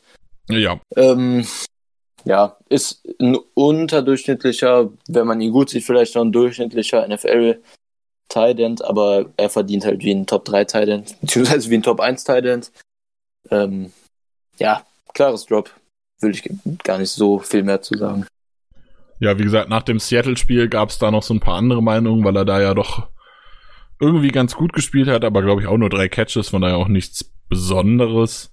Er hat immer mal wieder so seine Momente gehabt, aber Momente sind mir keine 8 Millionen wert. Von mir auch ein Drop. Niklas? Ja, um mich kurz zu fassen, äh, ich bin wirklich kein Fan in den letzten zwei Jahren von Jimmy Graham bei den Packers gewesen. Für das Geld, was er bekommen hat, hätte er definitiv besser abliefern müssen. Und wenn wir jetzt wirklich noch 8 Millionen durch den Cut einsparen können, dann sehe ich das äh, ganz klar, dass er halt wirklich weggehört. Gut, wer meiner Meinung nach gehalten gehört und wer meiner Meinung nach mal wieder positiv überrascht hat, Mercedes Lewis. Äh, für mich ein klarer Keep, hat diese Saison in allen 16 Spielen gespielt, trotz seines Alters, das ist 35 mittlerweile. Hatte nicht viele Targets, 19 Targets, 15 Catches, hat einen Touchdown gefangen, aber dafür ist er auch nicht da. Er ist ein Leader, er ist ein Mentor auch fürs Blocking, weil er einfach ein krasser Blocker ist für die jungen Spieler, gerade für einen Sternberger, aber auch einen Robert Tonyan. Ähm, hat mir sehr gut gefallen, hat meiner Meinung nach eine richtig, richtig gute Saison gespielt. Es hat im Maximum, glaube ich, 65 Prozent der Snaps gespielt in den, in den Playoffs gegen die Seahawks. Auch wenn er da halt wirklich kein einziges Target hatte. Er hat halt sehr, sehr viel Blocking-Arbeit betrieben, hat sehr viel geholfen. Ist auch einfach durch seine Größe in der Mitte immer eine Waffe, die man irgendwie decken muss. Von daher, für mich, ich würde ihn sehr, sehr gerne wiedersehen. Er hat letzte Saison ein Capit von zwei Millionen gehabt. Wenn wir in dem, in der, äh, in dem Preisbereich wieder noch einen, One-Year-Deal bekommen, nehme ich sofort wieder, würde mich sehr, sehr freuen. Chris? definitiv. Ähm, ich glaube auch, er wird wieder zu so einem ähnlichen Team-Friendly Deal zurückkehren. Es gibt, gibt keinen Grund, warum er es nicht machen sollte. Er fühlt sich wohl in Green Bay, das hat er oft äh, bekannt gegeben, öffentlich. Wie du gesagt hast, er ist ein Leader für unser junges Talent Core, was, was wir dann haben, wenn Graham gecuttet wird. Ähm, für mich auch definitiv ein Keep. Das ist ein Spieler, den ich gerne mag, auch vom Player-Type. Und einer der besten Blocker immer noch in der NFL, was Titans angeht. Niklas? Genau, klarer Keep auch von meiner Seite aus. Klasse Blocker, Veteran, Leader wahrscheinlich auch wirklich im Lockerroom. Ähm, zum wirklich teamfairen Vertrag gerne wieder. Klarer Keep. Gut, dann als nächstes Jay Sternberger, unser Drittrunden-Pick. Äh, vorweg, klarer Keep war jetzt leider verletzt und musste sich dann in der Saison zurückarbeiten. Das hat er aber meiner Meinung nach gut gemacht. Er hat auch, ich glaube, Lafleur und Gute ihn gelobt, dass er sich in der Saison da relativ gut zurückgearbeitet hat. Hat gegen die Seahawks 44% der Offensive Snaps gespielt, also hat sogar eine Rolle gespielt, wirklich dann auch im, im Laufe der Saison ja, hat in den Special Teams mitgemacht, war, also er hat mir auch einfach, das haben wir über die Saison immer wieder gesagt, er hat nicht immer viele Snaps gespielt, aber wenn er gespielt hat, dann sah es nach extrem vielen Snaps aus, weil er einfach aus wenigen Snaps sehr viel gemacht hat. Das freut mich sehr und ich glaube, dass wenn der eine gute Offseason hat, dann ist der nächste Saison schon Nummer 1 Talent und ich freue mich sehr darauf. Niklas. Ja, ärgerlich gewesen, dass er in der Saisonvorbereitung einen unfairen Hit im Trainingslager bekommen hat, ähm, sich dadurch auch verletzt hat, lange ausgefallen ist, dazu noch eine Knöchelverletzung, die ihn ausgebremst hat. Aber wie du schon sagtest, ich glaube, nächstes Jahr mit einem kompletten, mit einer kompletten Saisonvorbereitung vielleicht sogar wirklich äh, äh, Tight End Nummer eins bei uns. Also klarer Keep. Ja, von mir auch klarer Keep. Ähm, ich brauche da gar nicht viel hinzuzufügen. Hat mir am Ende der Saison noch gut gefallen, wenn er gespielt hat. Ähm, Drittrunden-Pick gewesen und bei Rookie Titans darf man sowieso nie zu viel erwarten. Deshalb freue ich mich auch sehr auf ihn nächste Saison. Gut, dann Robert Tonyan. Niklas, deine Meinung?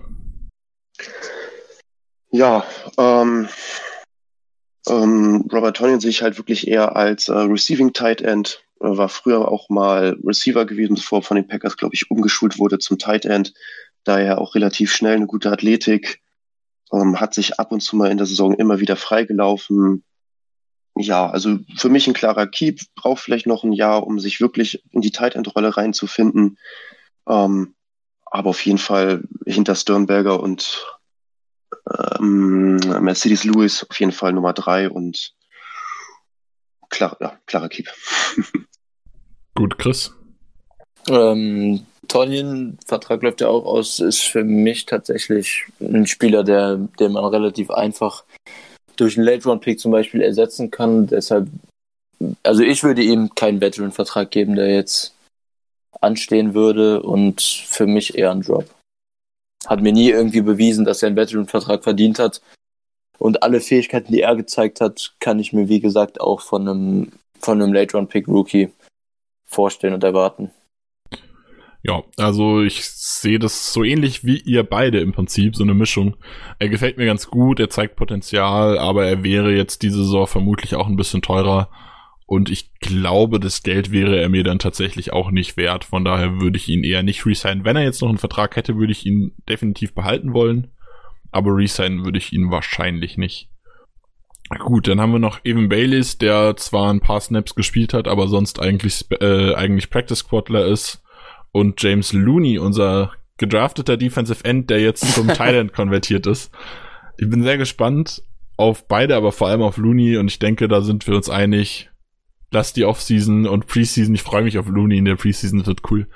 Mal ja, zeigen, was die können und dann mal schauen. Ja, ich hoffe, Looney kommt so weit, dass wir ihn einmal als Teil den Spielen sehen. Allein seinen anderen Körper, wo den er jetzt haben muss. Ich bin gespannt. Niklas?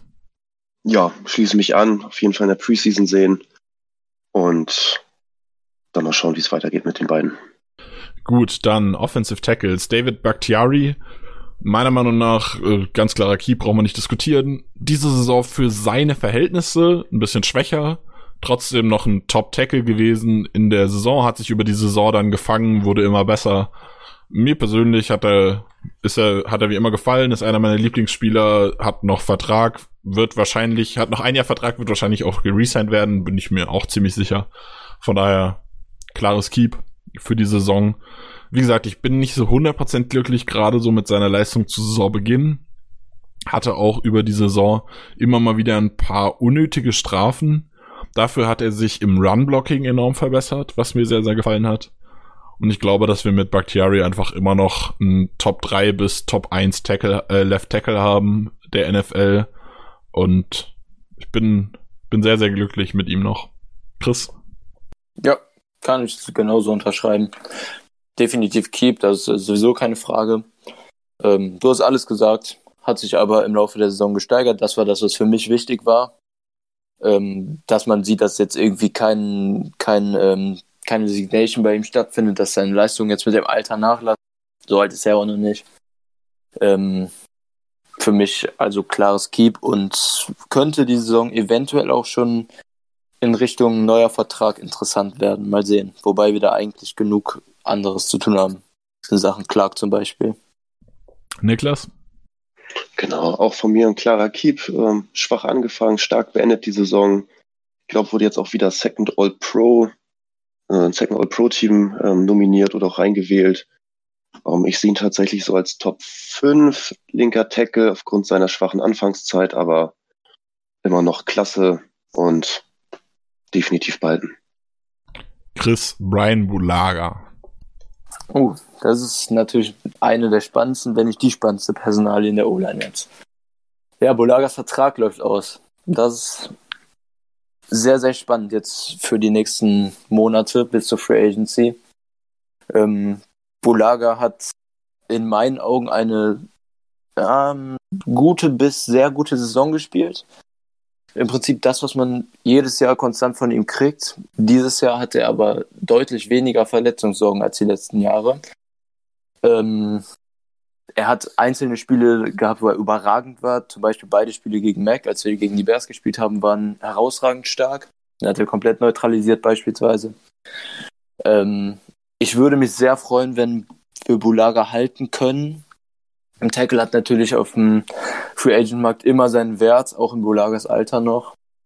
Deshalb wird der Vertrag definitiv nicht billig werden. Aber ich bin zuversichtlich und ich bin auch der Meinung, man sollte, wenn man einmal die Chance hat, zwei beziehungsweise so ein gutes Tackle-Duo halten zu können und zu haben, ähm, um Rogers zu beschützen, dann sollte man es auch nutzen und Bulaga, auch wenn der Vertrag etwas teurer werden sollte, halten. Und ich kann mir vorstellen, dass Bulagas Vertrag sich so in der 10 bis 12 Millionen pro Jahr Range befinden wird und dafür würde ich ihn dann für zwei Jahre, für mehr würde ich ihn nicht nehmen, aber für zwei Jahre würde ich ihn definitiv dann nochmal sein und deshalb hoffe ich Keep. Ja, also laut Spottrack der Market Value, was natürlich nur ein Guess ist, von Bolaga wäre drei Jahre A 10 Millionen, also 30 Millionen. Muss ja. ich persönlich sagen, ja, das Gehalt ist eine Diskussion, die man führen kann. Inwiefern sollte er da einen Team-Friendly Deal nehmen oder auch nicht? drei Jahre sind mir, aber das ist mir eher ein Dorn im Auge. Das ist mir zu viel. Ja, ich auch. Ähm, so. Vor allem, wenn man dann davon ausgeht, dass ja der Trend momentan dahin geht, viel Signing-Bonus zu geben. Ähm, denke, wenn man ihm einen Dreijahresvertrag gibt und der Signing-Bonus ist gering, so dass man sagen kann, okay, wenn er halt, wenn halt nach einem Jahr oder nach zwei der Körper schlapp macht, dann ist okay. Dann entlässt man ihn oder er retired oder was auch immer. Dann wäre ich, glaube ich, auch mit einem 10 Millionen Dollar Vertrag zufrieden. Wenn man ihm aber einen drei Millionen, äh, einen drei Jahr A10 Millionen Vertrag gibt, wo dann 15 Millionen Signing-Bonus dabei sind, da müsste ich ganz ehrlich sagen, beziehungsweise wenn er sowas will, und ich glaube, dass er es definitiv bekommen würde, wenn er den Free Agency Markt betreten würde. Ja, da bin ich mir ähm, auch sicher. Dann, also wenn er das von den Packers will, dann muss ich ganz ehrlich sagen, würde ich ihm sagen, dann vielen Dank für alles, was du für uns getan hast, aber tschüss. Niklas? Ja, es war jetzt seine, erst seine dritte Saison, ähm, in der er komplett durchgespielt hat, ansonsten immer verletzungsgeplagt gewesen.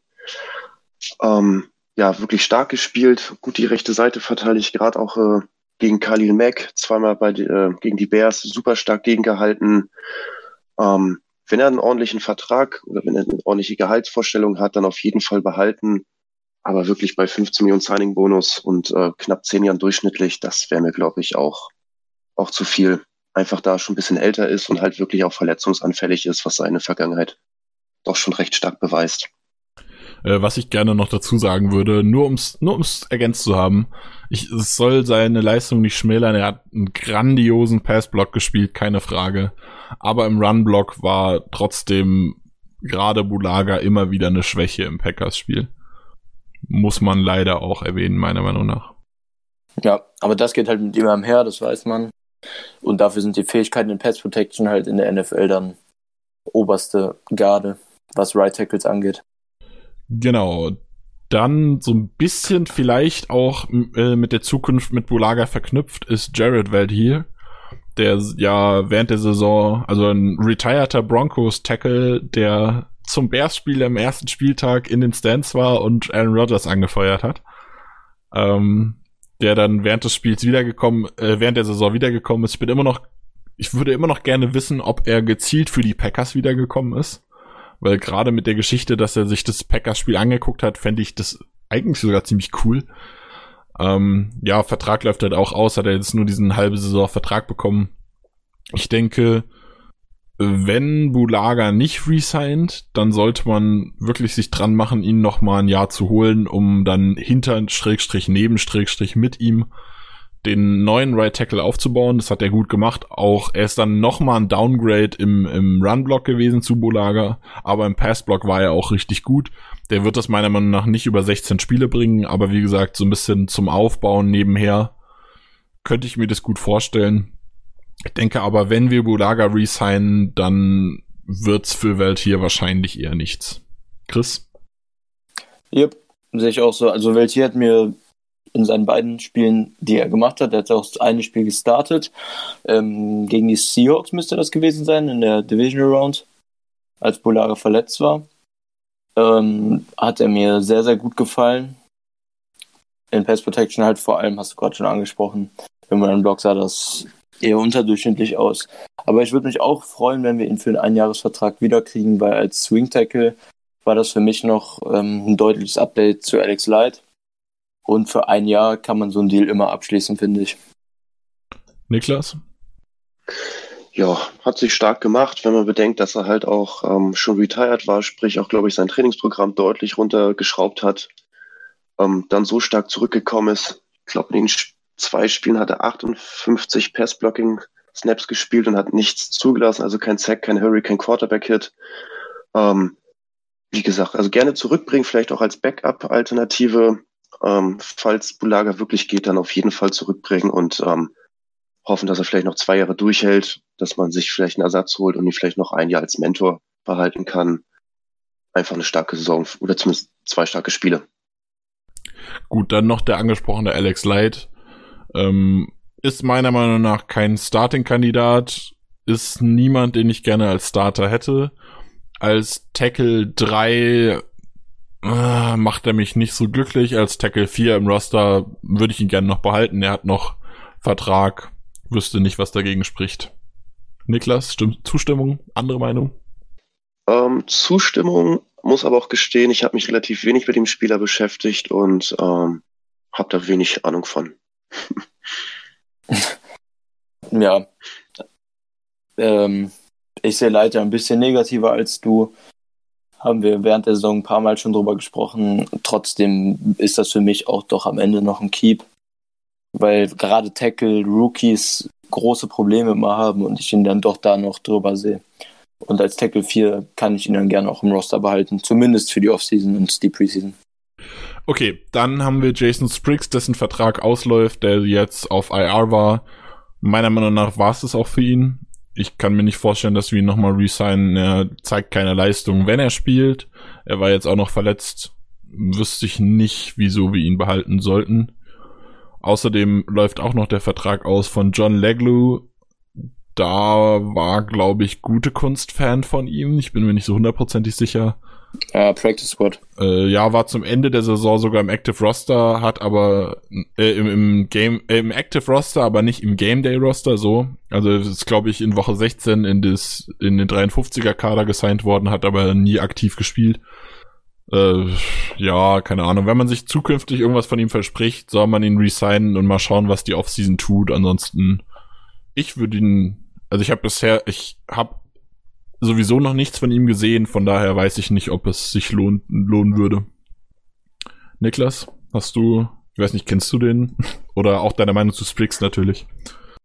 Ja, ein bisschen habe ich mich doch beschäftigt. Ähm, ist ja auch schon deutlich länger bei den Packers damals ja ein Zweitrunden-Pick gewesen und dafür meiner Meinung nach zu wenig gezeigt. Ähm, auch zweimal die Saison auf IR beendet, also auch doch schon verletzungsanfällig. Vielleicht wirklich mit einem teamfreundlichen Vertrag, dass äh, man ihn nochmal zurückholt für eine Saison. Grade, ne? Ja. Ja, gut. Ich war gerade ja, kurz verwirrt. Ich aber ja. Nee, ich habe also. ja beide gleichzeitig abgehandelt. Alles gut. Mach einfach weiter. Ah, okay, ich spreche gerade von Spriggs, mein Fehler. Ähm, von daher zum Team-Friendly-Vertrag zurückholen auf jeden Fall. Ansonsten vielleicht im Draft nachschauen nach dem Ersatz oder halt, ja, ihn einfach gehen lassen. Chris? Ja, also Lakeview kann ich mir vorstellen, wird im, im Roster bleiben. Ähm, vielleicht auch für ein One-Year-Deal oder getendert. Ähm, Spriggs bin ich mir ziemlich sicher, wird nächste Saison nicht mehr bei uns sein. Sehe ich, hast du eben angesprochen. Ähm, sehe ich genauso keinen Grund für.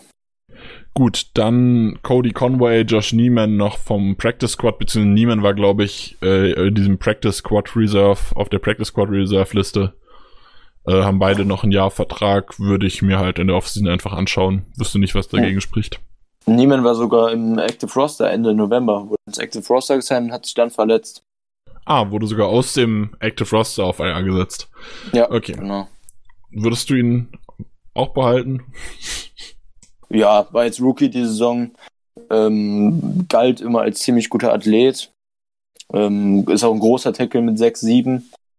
Ähm, würde ich mir auf jeden Fall wünschen, dass man den noch eine Offseason anguckt. Spricht nichts gegen und deshalb keep. Niklas? Schließe ich mich direkt an.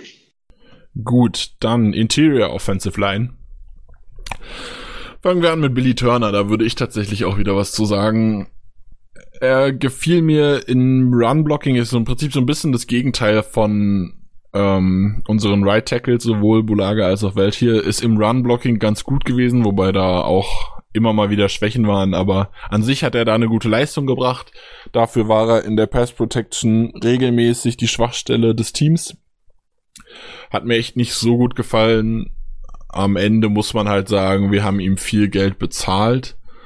Von daher kann ich mir absolut nicht vorstellen, dass wir ihn abgeben. Also, ja, was soll man sagen? Ich kann, ich bin mir immer noch unsicher, ob er vielleicht eine Option übergangsweise irgendwie, wenn man einen Rookie Offensive Tackle signed, dass er übergangsweise Right Tackle spielen könnte oder nicht. Hm. Ja, also wenn wir ihn jetzt cutten würden, hätten wir ein Deadcap von sieben Millionen. Ja, wäre mir zu viel, auch wenn er ein Cap ja. von sieben Millionen hat. Behalten würde ich ihn auf jeden Fall. Ja, also das ist für mich keine Diskussion. Gekannt wird Turner auf keinen Fall. Das macht aus finanzieller Sicht keinen Sinn und auch aus sportlicher Sicht nicht so wirklich. Ähm, deshalb natürlich klares Keep. Und ja, allein, ähm, allein seine, äh, seine. Sein Deadcap.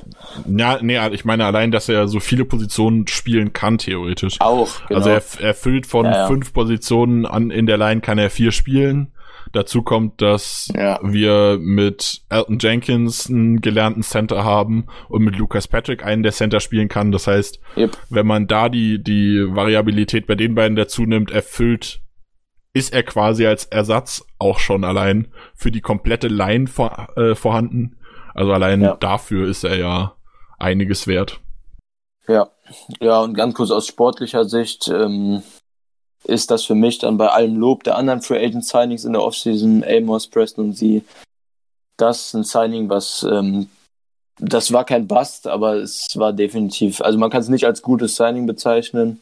Ich finde noch nicht ähm, mal das ähm, Signing per se schlecht. Ich würde nur sagen, dass wir, dass es eine typische Free Agency Overpaid Signing war.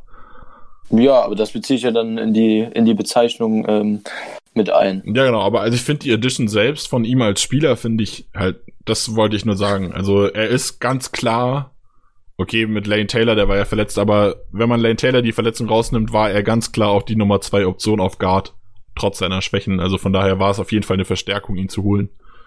Ja, das ist richtig. Aber wenn man Verträge bewertet, muss man halt, kann man den ähm, Capit, der damit einhergeht, halt nicht außer Acht lassen. Und das spricht halt gegen Turner, aber ansonsten war es für die erste Saison okay. Ähm, aber jetzt halt, du hast es eben eigentlich ganz gut auf den Punkt gebracht, nichts, was einen so vom Hocker gehauen hat. Niklas, deine Meinung zu Billy Turner? Genau, kann mich eigentlich auch nur anschließen. Ähm, das Gute ist wirklich, dass er halt fast jede Position spielen kann. Ich glaube, er könnte sogar auch Left Tackle spielen, wenn er es unbedingt müsste. Sein Vertrag ist wirklich sehr hoch mit 28 Millionen.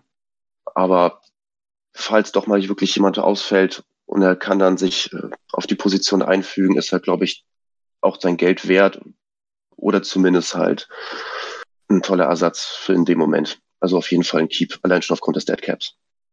Gut, dann machen wir weiter mit unserem Rookie of the Year, Elton Jenkins. Ähm, Niklas, willst du da vielleicht anfangen? Deine Meinung? Ja, ja, gerne. Ich weiß nicht, ob man der, davon sprechen kann, dass er ein klarer Stil im Draft war, wenn man ihn in der zweiten Runde ausgewählt hat. Aber wirklich stark reingekommen. Die zwei Saisonspiele, die er hinter Billy, nee, hinter um, Lane Taylor gestartet ist, bevor er sich verletzt hat. Und nicht gestartet, aber halt übernommen hat. Und dann die ganze Saison durchgespielt hat. War er auch bei vielen Anwärter auf, oder aufs All-Rookie-Team, ist, glaube ich, auch reingekommen. ja, um, war im All-Rookie-Team definitiv enthalten, ja. War sogar Perfekt. Ich glaube, damit haben wir wirklich für die nächsten Jahre eine klasse Left Guard oder auch Center, je nachdem, was mit ähm, Corey Lindsay passiert, gezogen. Also da hat gute Kunst wieder bewiesen, was er am Draft kann.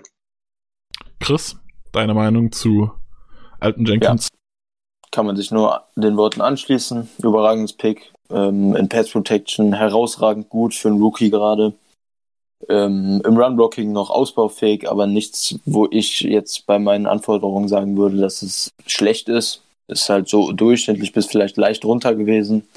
Aber dafür sind die Leistungen in Pass Protection einfach herausragend gewesen, gerade für einen Rookie. Und da werden wir jetzt, wir haben ihn noch drei Jahre unter dem Rookie-Vertrag und das wird drei Jahre lang ein extrem guter Value sein für die Leistung, die er bringen wird. Da bin ich mir ziemlich sicher. Ja, es ist ja immer so, dass gerade die Rookies, die im ersten Jahr so ein Bombenjahr haben, in der Regel so ein Second-Year-Drop-Off haben.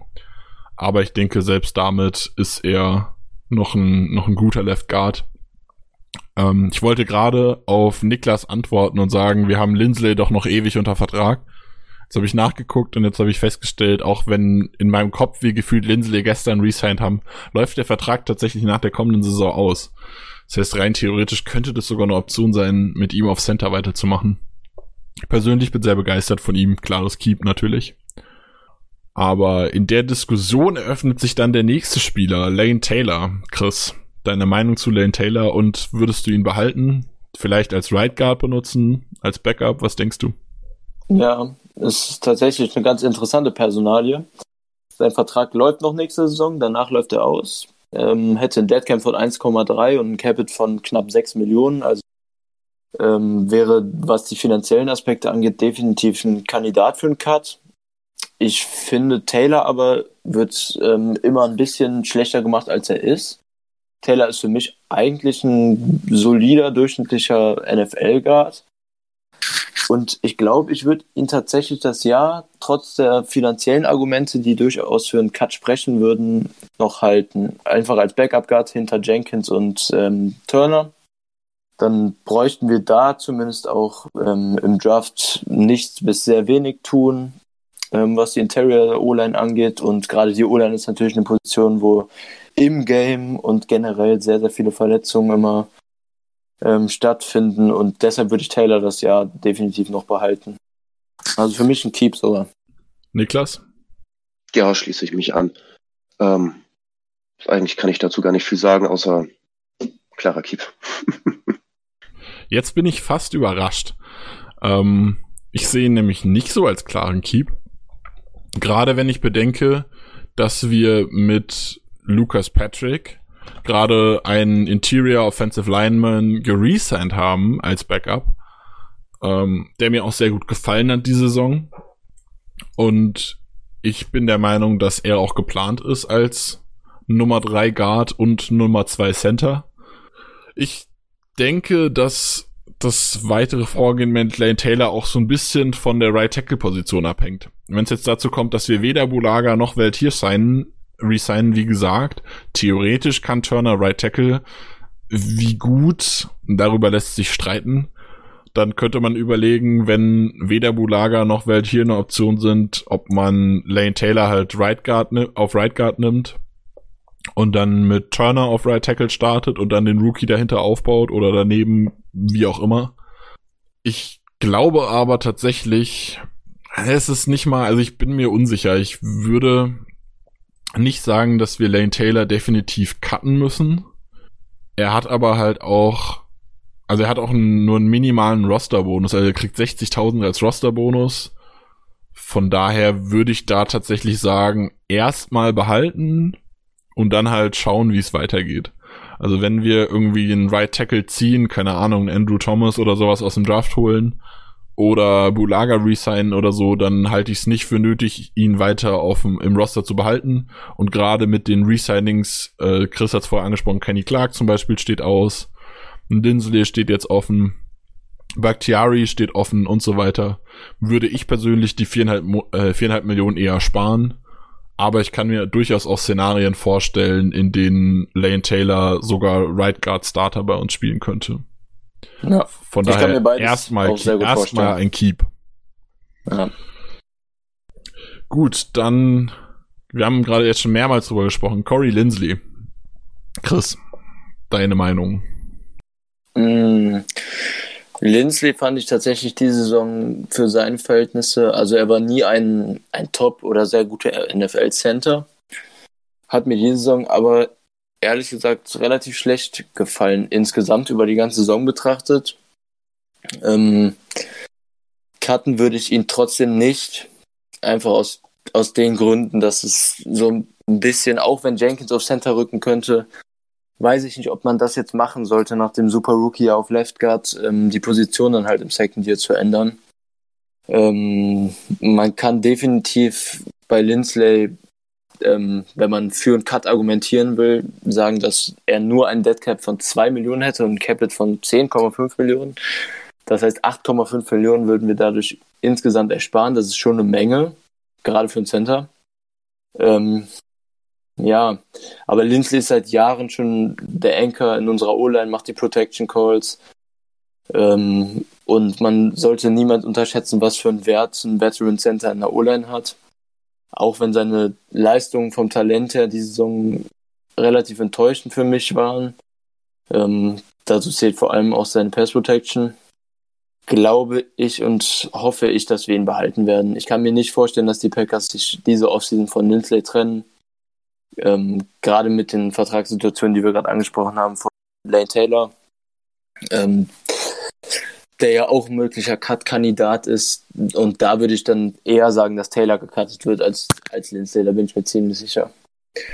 Also da eher Keep, aber für mich gibt es da durchaus Diskussionen und auch einen Case, den man machen kann dafür, dass er gecuttet wird. Niklas, siehst du das genauso? Würdest du ihn behalten?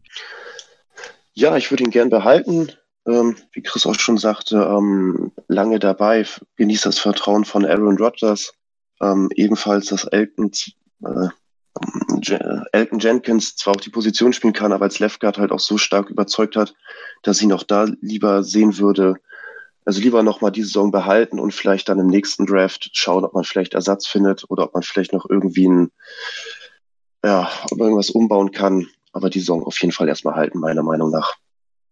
Ja, also mich hat tatsächlich Lucas Patrick, auf den wir dann gleich kommen, das packe ich jetzt schon mal ein bisschen hier mit rein, weil es gut passt. So sehr überzeugt, dass ich mir sogar vorstellen kann, dass wir mit Lucas Patrick als Starting Center in die Saison gehen. Die Frage ist halt, müssen wir das oder nicht? Und das ist ein klares Nein. Ähm, auch wenn 10,5 Millionen Capit teuer sind, es ist ein richtig guter Center, kein Top 5 Center oder so, aber doch ein überdurchschnittlicher, keine Ahnung, Top 15 würde ich ihn schon einsortieren. Dafür ist der Cap in Ordnung.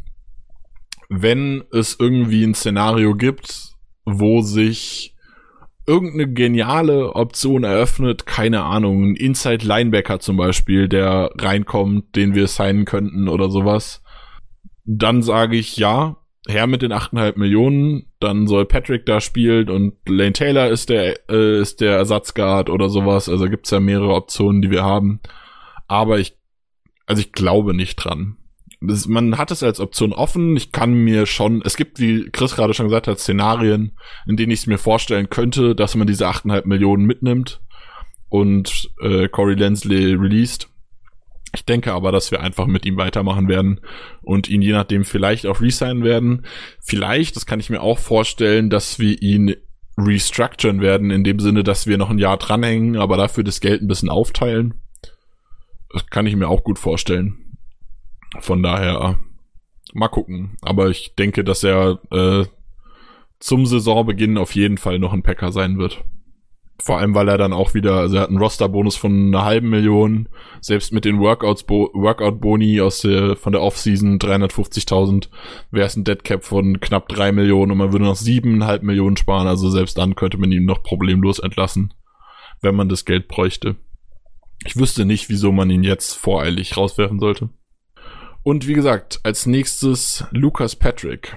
Ich persönlich bin Fan von ihm, ich mag ihn, habe ihn sehr lieb gewonnen hat einen kleinen Contract, wir haben ihn gerade geresigned. Ich denke, da brauchen wir nicht drüber diskutieren, dass der ein Keeper ist. Und er hat auch in den Aushilfs-Snaps, die er gespielt hat, hat er mir echt gut gefallen. Wie seht ihr das, Chris? Ja, kann ich genauso unterschreiben. War immer, wenn er reinkam als Guard, ähm, zuverlässig und hat seinen Job genauso gemacht, wie man es erwartet von einem Backup-Guard. Und ich bin sehr froh, dass er jetzt seinen Zweijahresvertrag bekommen hat und wir ihn zwei weitere Jahre sehr wahrscheinlich als Guard 3 beziehungsweise Guard 4. Man weiß nie, was passieren wird. Aber auf jeden Fall als Backup Interior O-Liner. Oder auch als Center. Center 2. Du, hast es eben angesprochen. Center 2. Ja. Auch als Center. Ähm, auch wenn er da einzeln noch Probleme mit hohen Snaps hatte, aber das ist für mich immer so eine Sache, die man eigentlich durch Practice relativ schnell beseitigen kann. Ja, das liegt ähm, ja auch ähm. einfach daran, dass er nicht im First Team einfach trainiert hat. Genau. Also genau. er hat ja kein, kein Spiel, wenn ich es richtig im Kopf habe, vielleicht sage ich jetzt auch Quatsch, aber ich glaube nicht, äh, gestartet. Das heißt, er hat die Woche über nie, also er wird schon irgendwie so ein paar Snaps mit Rogers zusammen genommen haben, einfach weil man das auch macht, irgendwie als Backup Center. Mhm. Aber also er hat nie als Starting Center trainiert. Das heißt, er hat auch nie irgendwie groß sich darauf vorbereitet und dann ist es normal, dass da ein bisschen Un Ungeflogenheiten auch sind. Ja, und auch mal wieder ein gutes Beispiel für einen undrafted ähm, Rookie, den die Players, äh, Players, den die Packers geholt haben. 2016 war er undrafted, der jetzt ein zuverlässlicher Backup Interior O-Liner ist. Also für mich auch ganz klares Keep. Niklas? Genau, es wurde eigentlich alles gesagt. Auch von meiner Seite ein klares Keep. Ähm, kann Left Guard, Right Guard und auch Center spielen. Also auch da wieder ein bisschen, falls mir irgendwo was passiert, dass man den auch da mal reinwerfen kann. Von daher gern behalten. Gut, dann der letzte Spieler im Bunde ist Cole Madison. Äh, ich denke, mittlerweile kennt jeder die Geschichte von Madison.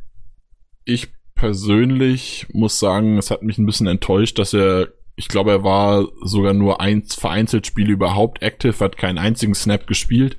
Ich hatte mir von ihm ein bisschen mehr erhofft. Man weiß aber natürlich auch nicht irgendwie mit welchem Gesundheitsstand er wiedergekommen ist.